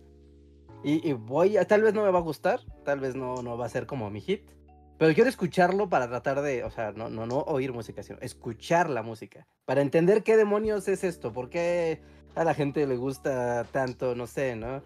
Eh, ¿Por qué le gusta tanto a la gente el trap? No entiendo, odio el trap, pero nunca te pues, sientas a decir, a ver, voy a desafiar a mi cerebro al grado que me, va a causar desagrado eh, el enfrentarme a esta experiencia porque me saca completamente de mi, de mi zona para comprender, ¿no? Y esa comprensión te va a dar al final una recompensa, pero no deja de ser que el cerebro es como de, no, no quiero, esto es nuevo, no, no. y, son cosas que no son de tengo que aprender a hacer algo, sino aprender a entender algo. ¿no? O a leer tal vez, ¿no? O sea, yo nunca leo novelas románticas porque qué hueva, a ver, voy a leer una. A ver, o sea, lo, voy a hacer. Lo odio, pero lo voy a hacer para tratar de, de comprender, ¿no? Por qué esto le gusta a la gente. ¿no? Y, y, ese tipo, o sea, hasta ese tipo de desafíos son nutritivos. O sea, la cosa es llevar al cerebro a los lugares inexplorados. Y hasta también aprender a renunciar, ¿no? Porque también he visto gente que se angustia como al elegir un hobby. Porque es así como, no sé, es que me llama la atención el automodelismo, pero pero qué tal si, si ya luego no puedo y, y, qué tal si es como de, dude, haz automodelismo y si te aburre a las tres semanas, pues déjalo y búscate otra cosa, ¿no? o sea, tampoco son, es que luego parece que, que esas cosas son como un yugo absoluto, ¿no? O sea, y como, ese es el güey que le gustan los cómics y le tienen que gustar para siempre y a partir de ahora eso va a definir su personalidad hasta el día que se muera. Y es como, no necesariamente. O sea, puede que sí, pero también puede que no. y no, no hay. secretamente ya varios de esos odian su vida. Es así como, pero tienen que seguir fingiendo. es que Es que, es, que también es un problema, ¿no? O sea, con la cuestión de la identidad y las aficiones, pues a veces cambia también. Tiene que cambiar, según yo, ¿no? O sea, no puede. Ya lo habías comentado en otro podcast, así como de. O sea, no al grado que tires todo, pero, pero sí, o sea, las cosas siempre están en constante cambio. Y sí, con lo, con, lo, que decías así del señor sistema, siento, siento que a veces sí es como muy malvado. Justo esta idea de, bueno, pero si no vas a ganar dinero de esto, así como, ¿por qué? O sea, como que el señor sistema sí es esta idea de, pero ni lo intentes. O sea, si no te vas a dedicar a esto y si no vas a ser justo Nureyev o vas a ser este. ¿para qué, ¿Para qué lo intentas? Mejor no lo intentes y se un godín y, gasta en, Y el consumo, el consumo sí es para todos. Todos podemos consumir, ese sí es universal. Sí. Y también el consumo es parte, según yo, o sea, es malvado de parte del señor sistema, pero también parte de estas mismas trampas como falsas puertas de videojuego en tu cerebro que es como, esto está bloqueado, no puedes, tienes que ir a al comprar este al super este. O sea, por ejemplo, no sé, a veces necesitas una repisa o lo que sea.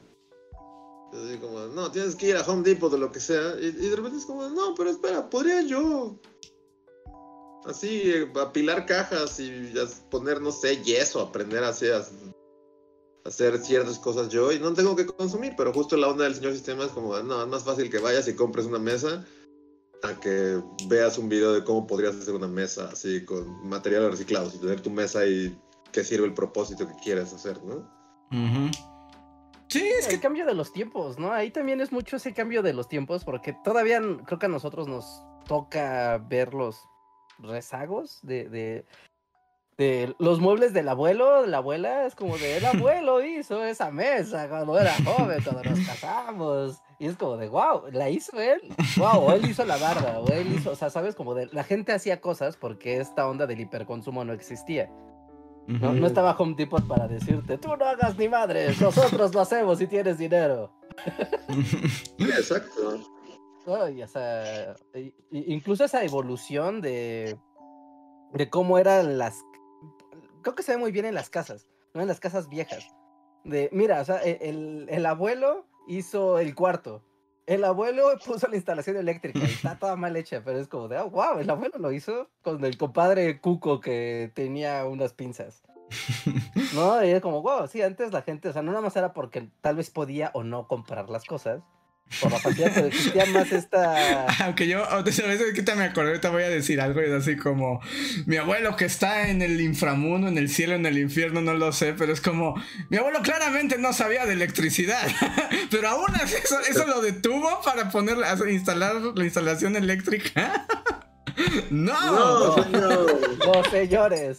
No, señores, tenía una quemadura bien fea en la mano de una vez que se Pero el, el, efecto es que ahora, o sea, la casa familiar lleva generaciones teniendo problemas eléctricos.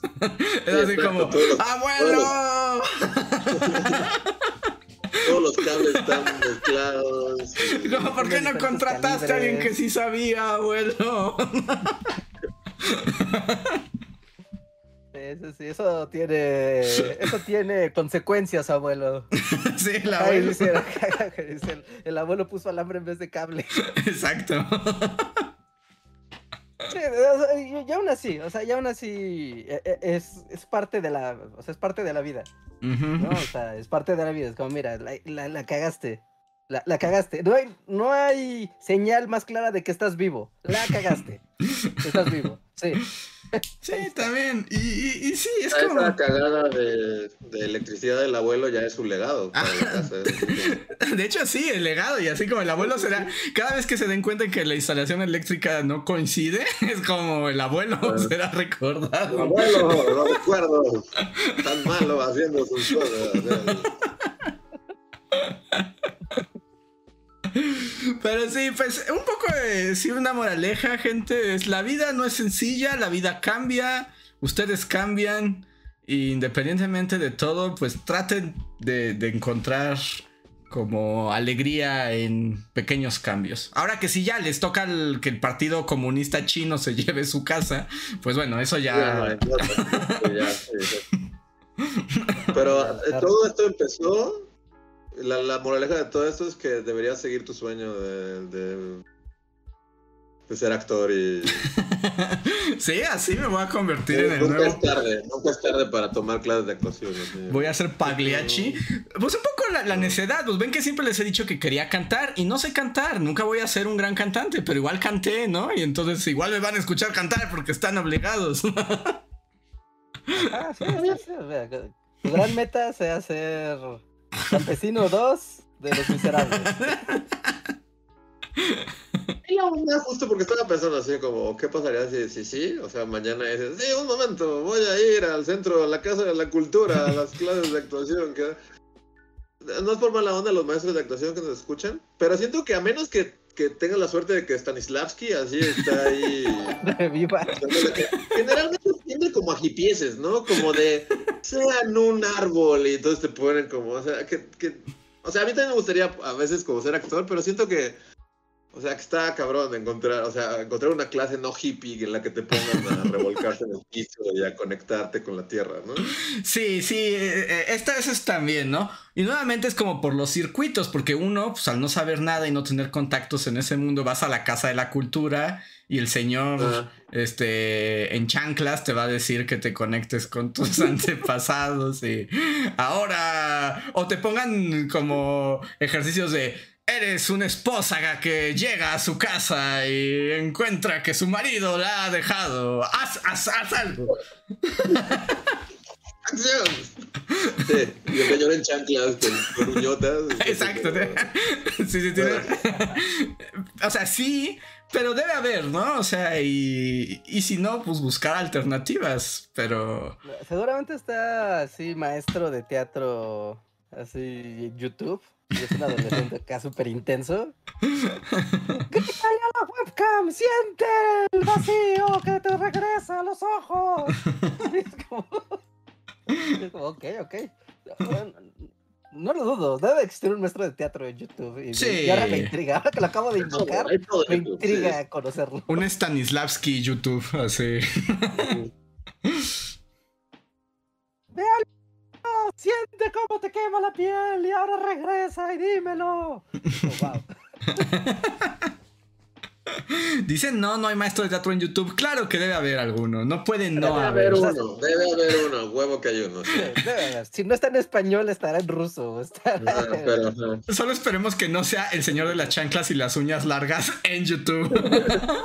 Seguramente también hay varios. Seguramente pasas como, Otra vez, como las capas. Mismo, como la encontraste a tu marido. es como este meme del iceberg. Exacto. arriba está. Yo más bien. barbudo de las uñotas. Yo más bien mi último llamado sería como de si nos está escuchando alguien que tiene acceso a una obra de teatro padre y que necesiten un extra para que sea el mesero, avísenme. Así, y pueda cumplir mi sueño. Si alguien trabaja así como en las puestas de escena de Bellas Artes, como no necesito nada, solo que un día me abran y me digan, eh, tú eres gitano 7 en Carmen, y te sientas ahí, y cuando pase Carmen haces como, ¡oh! Ya, e, eso es más, eso es todo lo que necesito. Ajá, sí, sí, sí, sí. Y dices, ah, qué bella es. Ajá, oh, ni, siquiera, ni, siquiera, digo nada, solo tengo que fingir como de, ¡oh! Eh, eso es lo... Se van a ir las luces, va a estar oscuro, pero tú tienes que continuar haciéndolo. Ajá, exacto, exacto. Eso es, lo, que quiero. Y que sea un escenario como grande, al que no podría acceder nunca por mi propio talento. Ahí está. vamos a leer super chat porque ya comienza a ser tarde y no hemos leído ninguno. sí, sí, sí. Muchísimas gracias a todos los que nos apoyan y nos escuchan diciendo cosas random en el chat. Muchísimas gracias por su apoyo. Y si les gusta lo que hacemos y quieren apoyarnos, recuerden que pueden hacerlo de distintas maneras, como uniéndose al, sistema de membresías o dando super chats. Menciono a los miembros de comunidad que más han apoyado este mes: de Black Knight, Manuel Dueñas, Diego Imanol, Skyler Hill, Eduardo Lara, Sergio Juárez. Gustavo Alejandro Sáenz, Valdecat, Viridiana Rodia, Mirza Livia, Guardian de Riften, Mim, Jeremy Slater, Albita Maldonado, Torimacio, Pablo Millán, Omar Hernández y Daniel Gaitán. Muchísimas gracias. Y recuerden que si están aquí pueden arrobar a Bully Podcast y tener un super chat gratuito. Mm. Así es, así es. Muchas gracias a todos los miembros y a los miembros Patreons de la comunidad. Y también gracias a todos los que están eh, acompañándonos semana a semana. Su tiempo es muy valioso para nosotros. Nos gusta estar con ustedes. Recuerden dejar su comentario y dejar su suscripción. Si no se han suscrito al canal de Bully Podcast, háganlo, háganlo ahora mismo. No lo dejen pasar para después. Tampoco no olviden dejar su like. La interacción de ustedes nos ayuda mucho a que esto siga llegando a más personas y lleguemos a nuevos públicos. Sí, Así que like, suscripción, campanita. Por donde se pueda, por ejemplo, este no es un super chat, pero acaba de aparecer en el chat Adrián Huizar, que sí tenía rato que no lo veíamos por acá, pero dice, Bully, ya no sigo tanto los podcasts, pero en el Patreon seguimos mes a mes, los quiero. Muchísimas gracias, Adrián. Gracias. A ver. Sí, porque la vida cambia y ya no puedes seguir tus podcasts cuando quieres. A ver, Toño Inclán Prado fue el primer super chat de la noche con una pregunta muy directa para Luis. Y dice, Luis, ¿los Power Rangers también eran cosa del diablo en la aldea Amish? O sea, en, la aldea Amish, que era mi casa, no, pero en... en la escuela. Este, en la escuela... No, no, no... No, mentiría si dijera que sí, que los Power Rangers... O sea, los Simpsons, South Park, este, ah, pero no, creo que los Power Rangers nunca fueron señalados como tal, como de estos del diablo. Mm, sí, yo, yo tampoco recuerdo que hayan tenido tanto, o sea, negativas por parte de la gente mocha, no.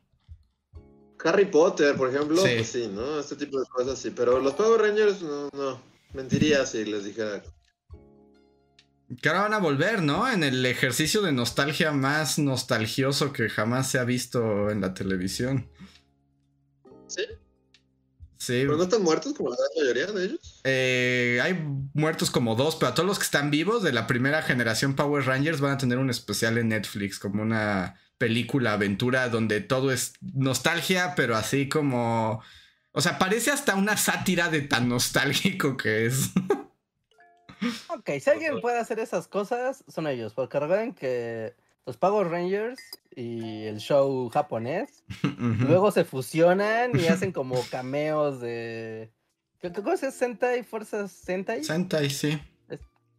No, o sea, búsquenlo, busquen Sentai con With Americans, Power Rangers, y son unas cosas súper mindfuck. Así, pues super, super mindful. Pues aquí es eso, pero muy justo la versión gringa y es como, ¿se acuerdan de Billy que lo corrimos del programa por gay? Pues ya volvió.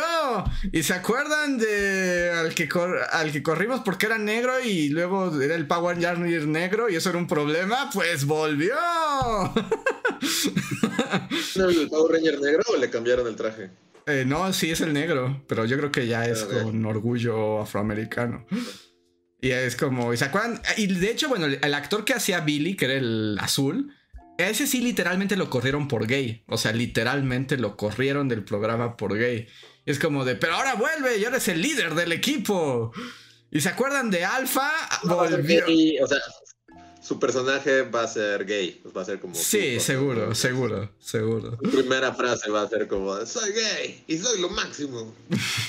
y luego tienen hasta una escena donde se acuerda, bueno, que la de amarillo era Trini, bueno, una chica asiática que ella murió. O sea. ¿Ah, Trini murió? Sí, la actriz murió mientras era la Power Ranger amarilla en un accidente de moto, creo. Eh, y aquí es como de, pero ella también sale porque recordamos, está muerta por otra razón, pero es como, ahí está su altar. Y luego, ¿y se acuerdan de la secundaria noventera en la que vivían? Pues que acabamos de recrearla y es como de, wow. También Rita y bueno, ah, es una botarga. ¿no? Bueno, ahora es como Rita vuelve, pero por alguna razón es Cyber Rita. O sea, es como Rita, pero es un robot. Porque la actriz, quién sabe quién era. ¿Y cómo se llamaban los chistositos? Ah, Volky Skull, creo que uno sale. Solo uno de ellos creo que sí sale.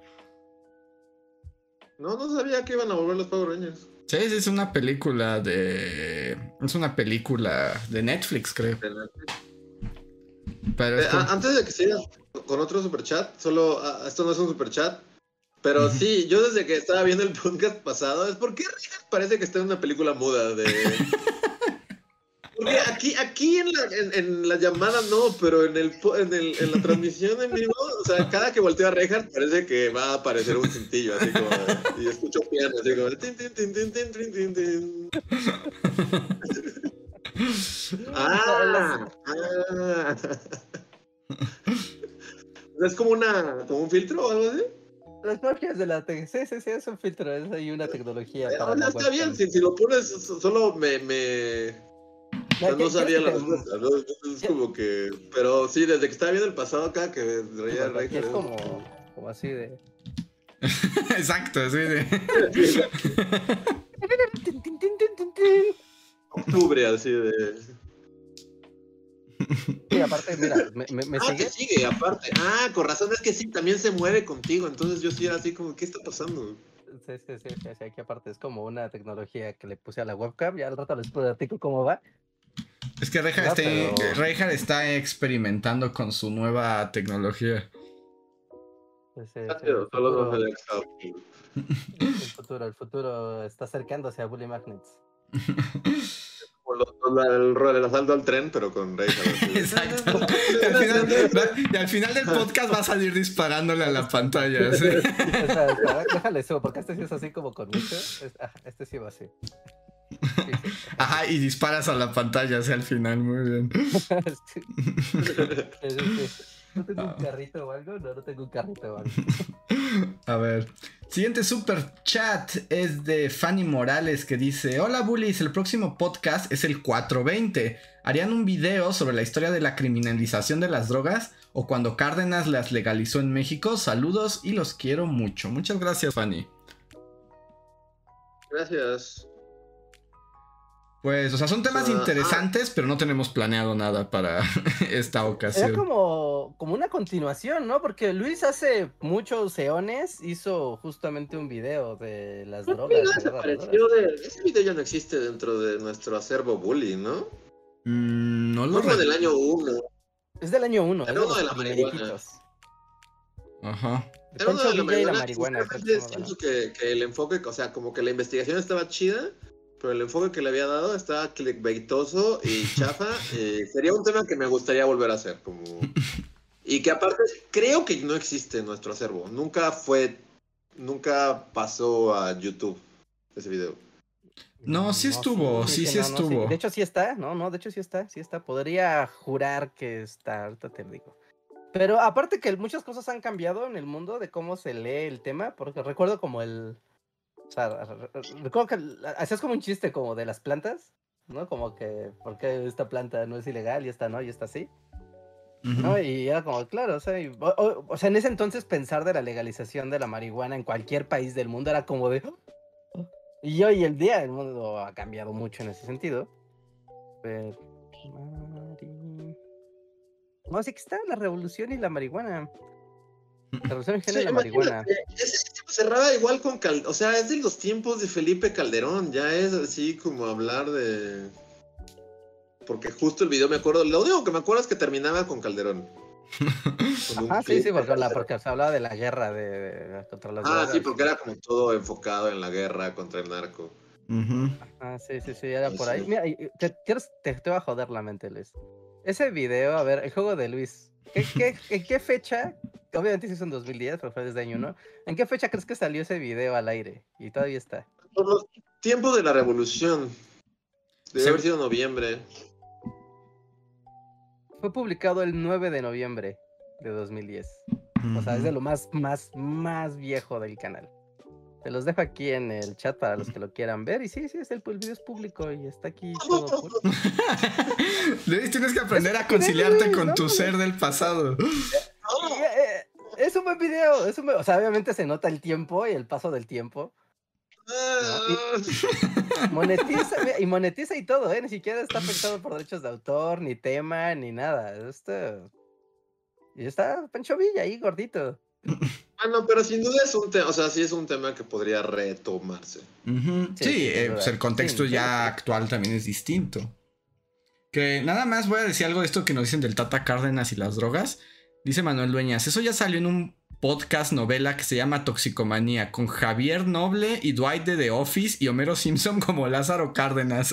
Dice, wow, se sintió como si describiera un sueño, pero en serio existe. ¿Serio? Ahorita mismo lo... Toxicomanía Podcast. Oh, sí, es cierto.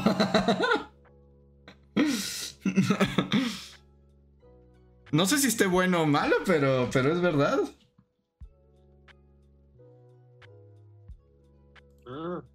O sea, ¿pero son ellos o solo es Es como una novela, es como, supongo que es el tema, pero está como novelizado. Y entonces la voz de Homero Simpson es Lázaro Cárdenas. Ah, ok, ok. Ah, ya, ok, ya. Sí, ya entendí. ya. Pues sí, es un buen tema.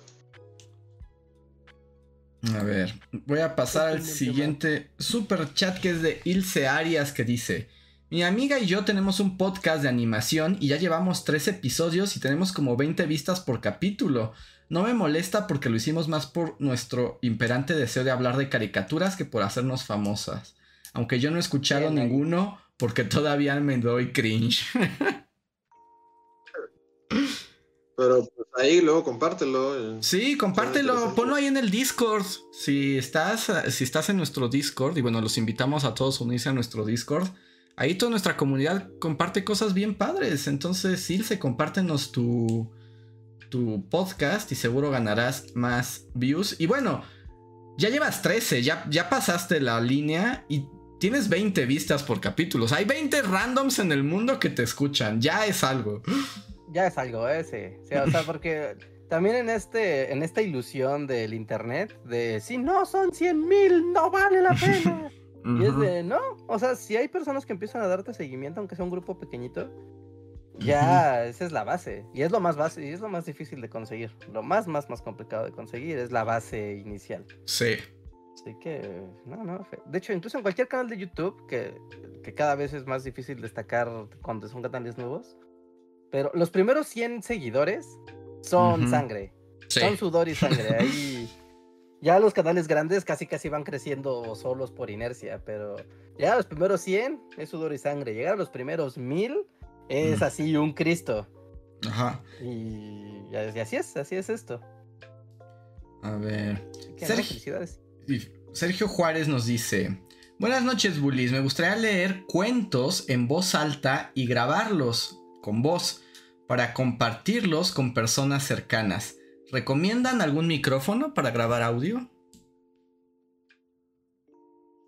Hoy en día, hoy en día, la verdad es que esto de celular te funciona medianamente bien, ¿no? así de, de, arranque. Si quieres comprarte uno más o menos barato, digo, pero algo bueno, dentro de lo barato, búscate. Actualmente, ahorita, el Blue, así se llama la marca Blue. El Snowball, así como bola de nieve. El Blue Snowball es una opción muy barata. Eh, ya ha habido varias generaciones. Si agarras la generación pasada o la antepasada, no importa. Funciona exactamente igual y graba increíblemente bien. Y puede ser un muy buen micrófono de, de inicio. O si no, el que le sigue, el Yeti, que también ya tengo sus renovaciones, pero si consigues un Yeti de hace cuatro o cinco años te va a funcionar increíblemente bien y va a ser un micrófono muy, muy, muy, muy, muy efectivo y muy bonito. Así que ahí lo tienes. Esas dos pueden ser dos buenas opciones. O si aún así tu presupuesto está todavía más agotado, eh, hay unos micrófonos eh, que son estos que se utilizan para, para cuando te grabas con la cámara ¿no? Que te, los pones aquí en la solapa. Hay uno marca Sony, así busca uno, ah, busca abrir Sony, y hay uno que es baratísimo, que cuesta como 400 pesos, 300 pesos. Y ese micrófono parece que es una chunguez, pero no, oculta un gran, gran poder porque graba en dos canales y, y, reduce más o menos el ruido. Y es muy barato y lo puedes conectar a un celular o a la compu o a lo que sea y jala muy, muy bien. Pues ahí las recomendaciones. Voy a apurarme porque otra vez hablamos mil horas y no hicimos caso de los superchats. Eh, dale, dale. Viridiana Rodia nos dice: Consulta del corazón. Si oh. tu casi algo pregunta por tu pasado sentimental, ¿le dices porque honestidad, aunque genere conflicto, o lo niegas con lo de tu año no es tu daño? Aunque sabes que si se entera, y tú no le dijiste, creará un conflicto más serio. Digo que está de hueva hacer drama por, por exes del pasado. Es como todo el mundo tiene exes, es como deal with it, ¿no? Sí. Y, y, pues sí, pues puedes hablar claramente. Ahora, que si eso es un issue, o sea, como de si ese casi algo puede explotar porque sepa de sus exes, la pregunta es, ¿ese casi algo vale la pena?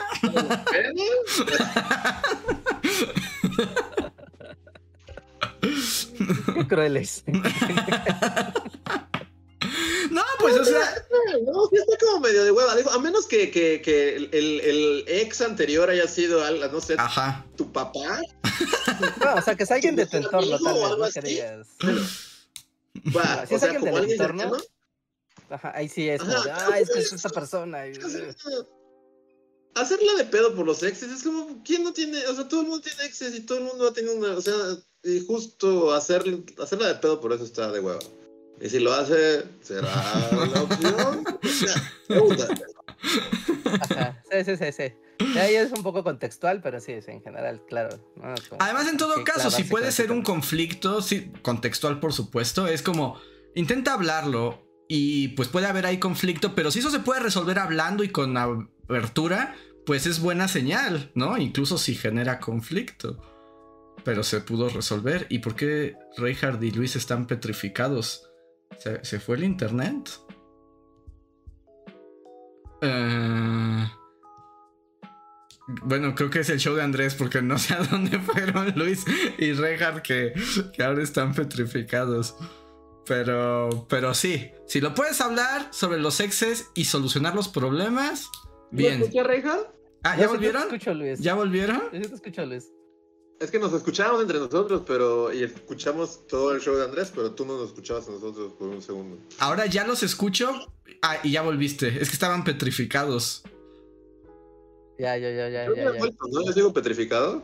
Sí, no, o sea, ya, ya, ya, se estás. La, ya se ve en la transmisión también que ya estamos los tres. Fuimos lanzados a la dimensión de los exes por un momento. Exacto.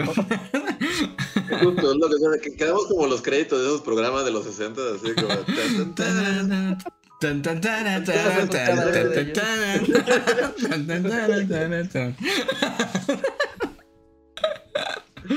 Muy bien. A ver, siguiente super chat. Este es de Berta Inés que nos dice. Bueno, ¿se puede confundir a Reinhardt con Osorio Chong en las miniaturas de los videos? ¿Soy el único? Mm, no sé, pues supongo, que... que diga el público. Yo diría que la respuesta es sí, eres el único. A ver. Tal vez es el, único, está... Marco está la comunidad. Cuarto nos dice en un super chat. En el doctorado me dio una gran apatía por el ambiente científico. Llevo un mes dando clases y me he divertido como no lo hice en años. Jaja, como sea, ojalá un día pueda vivir o semivivir de la música. A ver, ser humano. Eh, es como, sí, estamos atestiguando a una persona compleja, como, como somos los seres humanos. Ojalá puedas vivir de la música, Marco Cuarto. Ay, dice, quiero aclarar que no me arrepiento del doctorado y que me gusta, pero pues no es como lo que me llena. Ándale, esa es como la descripción correcta. Este. claro, que si no me hubiera sentado un doctorado en primer lugar, ¿no? Si no, no te hubiera llamado la atención y así. ¿Quién sabe, Rejar? Si yo te contara, luego dices, ¡qué padre! Y luego dices, no. Ay, carajo. A ver. Pero sí, sí, sí, sí, sí. Karen in Korea nos deja un super chat que dice, a ver, es, es algo amplio, entonces trataré de leerlo para que se entienda. Hola chicos, esta vez vengo a pedirles un favor a, para, a través del super chat para tratar de llegar a más personas posibles. La brigada de perritos de la Facultad de Artes y Diseño rescató a Pato, un perrito de 11 años, y estaba resguardado en una pensión. Este lugar ya empezó con... ya amenazó con dormirlo o echarlo a la calle si no lo llevan pronto. Necesitamos a alguien que quiera adoptarlo. Dice, te veo al ti, Luis. Dice, no, no es broma. y dice, ya sea como hogar temporal o de preferencia definitivo. La brigada, la brigada se compromete a dejarle pagar un tratamiento con un ojito con infección, consultas veterinarias y algo de alimento. Pato se encuentra en Xochimilco, pero puede acercarlo a otro punto de la CDMX tenemos hasta el 30 de marzo por si alguien tiene chance. Pues queda el llamado, Karen, y eh, te recomendaría que también, si puedes, lo pongas en el Discord para que quede ahí como, como el anuncio y que también pongas una liga o algo a esta brigada eh, que se, ¿cómo es? Ah. Brigada de Perritos de la Facultad de Artes, para que si alguien está dispuesto o sabe de alguien, pueda generar el contacto. Y pues también como para hacerlo más fácil en redes sociales, tal vez como arrobarnos en Twitter o algo así, y ya de ahí nosotros le podemos dar RT y como publicitarlo por ahí. Sí, entonces compártenos una liga que seguro debe haber y a la gente que nos escucha ahorita o que nos escuchen en el editado y les interesa o saben de alguien o ellos mismos pueden hacer algo, vayan a nuestro Discord para que ahí encuentren la información independientemente cuando escuchen esto. Ahí está, sí, no suerte para perrito. Perrito viejito. A ver, siguiente super chat es de Rana Verde Azul que dice: Hola bullies, justo en estos días he estado pasando por una crisis de ansiedad debido a la edad y las expectativas que tenía de mí mismo en el pasado y al ver cómo no se parecen en nada. Pero escucharlos hablar de estos temas y que nunca es tarde para hacer algo me da esperanza y me hace sentir menos ansioso. Gracias por ser ustedes y enseñarnos cosas aún sin querer. Los quiero mucho. Te. Por cierto, Hoy cumplo dos años de miembro en este canal y ha valido la pena cada maldito centavo. Muchísimas gracias, Rana.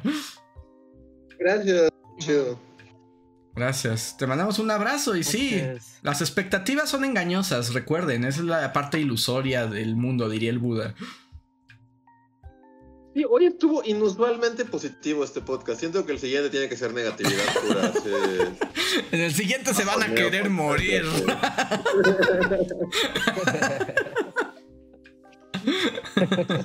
Va a regresar el, el, el, cura con sus venenos. Va a volver el fray. ¿Qué era? ¿Cómo se llamaba? Fray. Ah, se me fue el nombre. ¿Fray Lorenzo? Ah, Fray, Fray, Lorenzo y el mapa de la muerte al máximo, así. Solución veneno. Um, sí, sí, sí. Ok. No, muchas gracias. Qué, qué, qué amable eres. Eh, Enrique García nos dice, Andrés, recuerda el especial del 10 de mayo. Cierto, Enrique, a ver si esta vez sí me sale. Aunque este, este año no tengo tantas ganas de hacer ese video. Pero en una de esas me animo. ¿Lo prometiste desde el año pasado? Desde hace como 6 años. Ah. Esas promesas bully que se mantienen como promesas. Mm. Llegará su momento, no hay prisa. Y el último super chat de la noche, a menos de que otra vez me esté dando una embolia por anciano, es de Ivonne Pueblas que dice: Andrés y Yachi de Haikyuu siendo con orgullo el granjero B en las obras de teatro. Ah, sí, exacto. Es, cierto, es cierto. Es que en, esa, en ese anime eh, de Haikyuu hay como toda una reflexión sobre Así como aquí decimos árbol 2, para como cuando te toca hacer árbol 2, como que en Japón, o sea, el término es granjero B, ¿no? Como en la obra eres el granjero B y, justo en este mundo donde hay un montón de todos son como jugadores de voleibol súper talentoso, pues hay una chica que los ayuda y ella dice, yo soy el granjero B, ¿no? O sea, yo no estoy en el campo, yo solo apoyo, ¿qué es de mí? Y hay todo un desarrollo de personaje existencial de cómo encontrar también el gusto eh, en el papel, en los distintos papeles que ofrece la existencia. Vean Haikyuu. Sí, sí, sí, sí, ok, ok, suena, bien, suena bien, suena bien.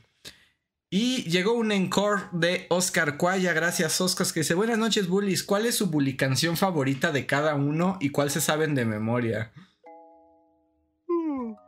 ¿La de canciones de bully? Ajá, de las canciones de Bully.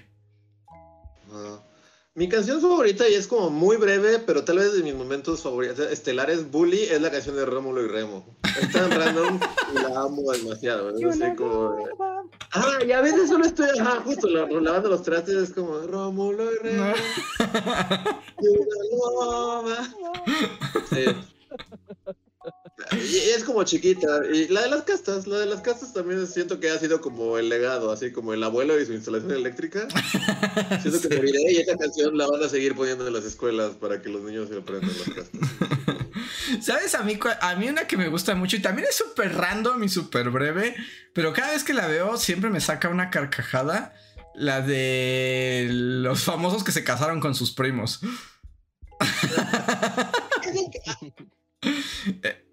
¿En qué En el de Edgar Allan Poe. En el de Edgar Allan Poe, porque además la canción solo dura un segundo porque hasta la cortan. O sea, literalmente la cortan.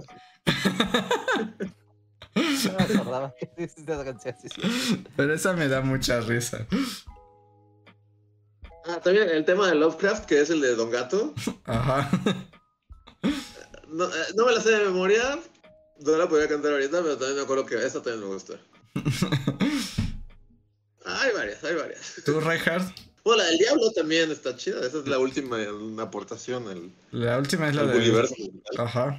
Al Billy Music. No, yo me acabo con el clásico Quetzalcoatl está en la ciudad. Ah, también. Sí, ese también es.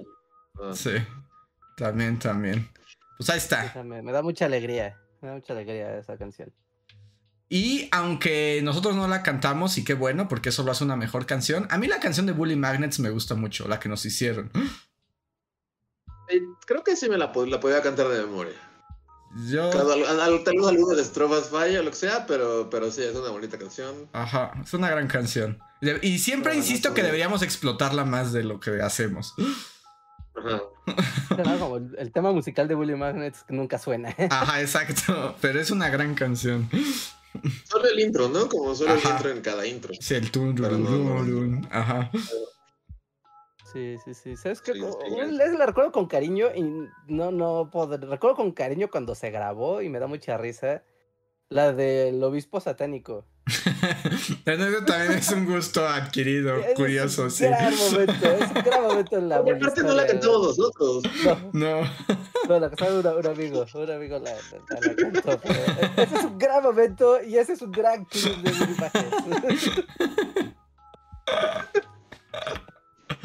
Sí, el obispo satánico. el obispo satánico es muy bueno. Simoniaco. venir al es un gran amigo de la universidad que tenía como esta facilidad para cantar metalero y lo trajimos a cantar obispo satánico. Además, son esos momentos que como que también me gustan porque seguro fue ese momento que hicimos enojar a todos los jefes del canal. Fue como de, ¿qué demonios? ¿Por qué traen a esta gente a hacer estas cosas? Y nosotros con nuestro amigo gritando simoniaco con voz metalera. simoniaco, que primero es como primero hace como cosas muy satánicas, ¿no? Y luego es la versión real.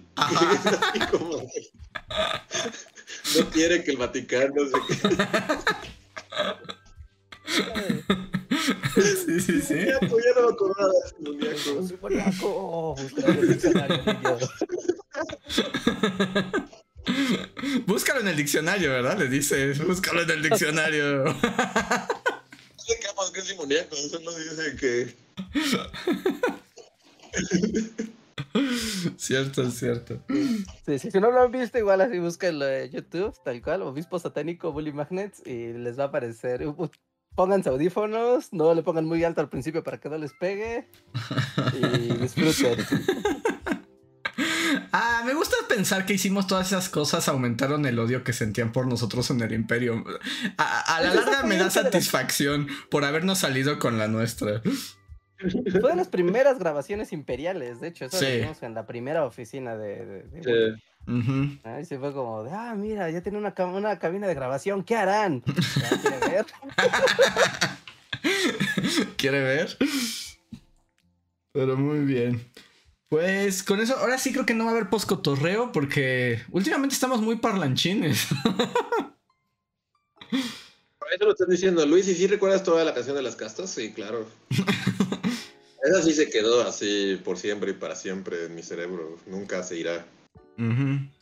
Pues que además la cantaste como 70 mil veces, ¿no? Para que quedara. O sea, la canté 70 mil veces y luego la tuve que editar cada segundo de, eso. cada momento se movía. Fue para una ocasión muy especial, además, ese, ese video. Sí. Ahí está. Pues muchísimas gracias. Hoy no tendremos poscotorreo porque ya está bien tardísimo.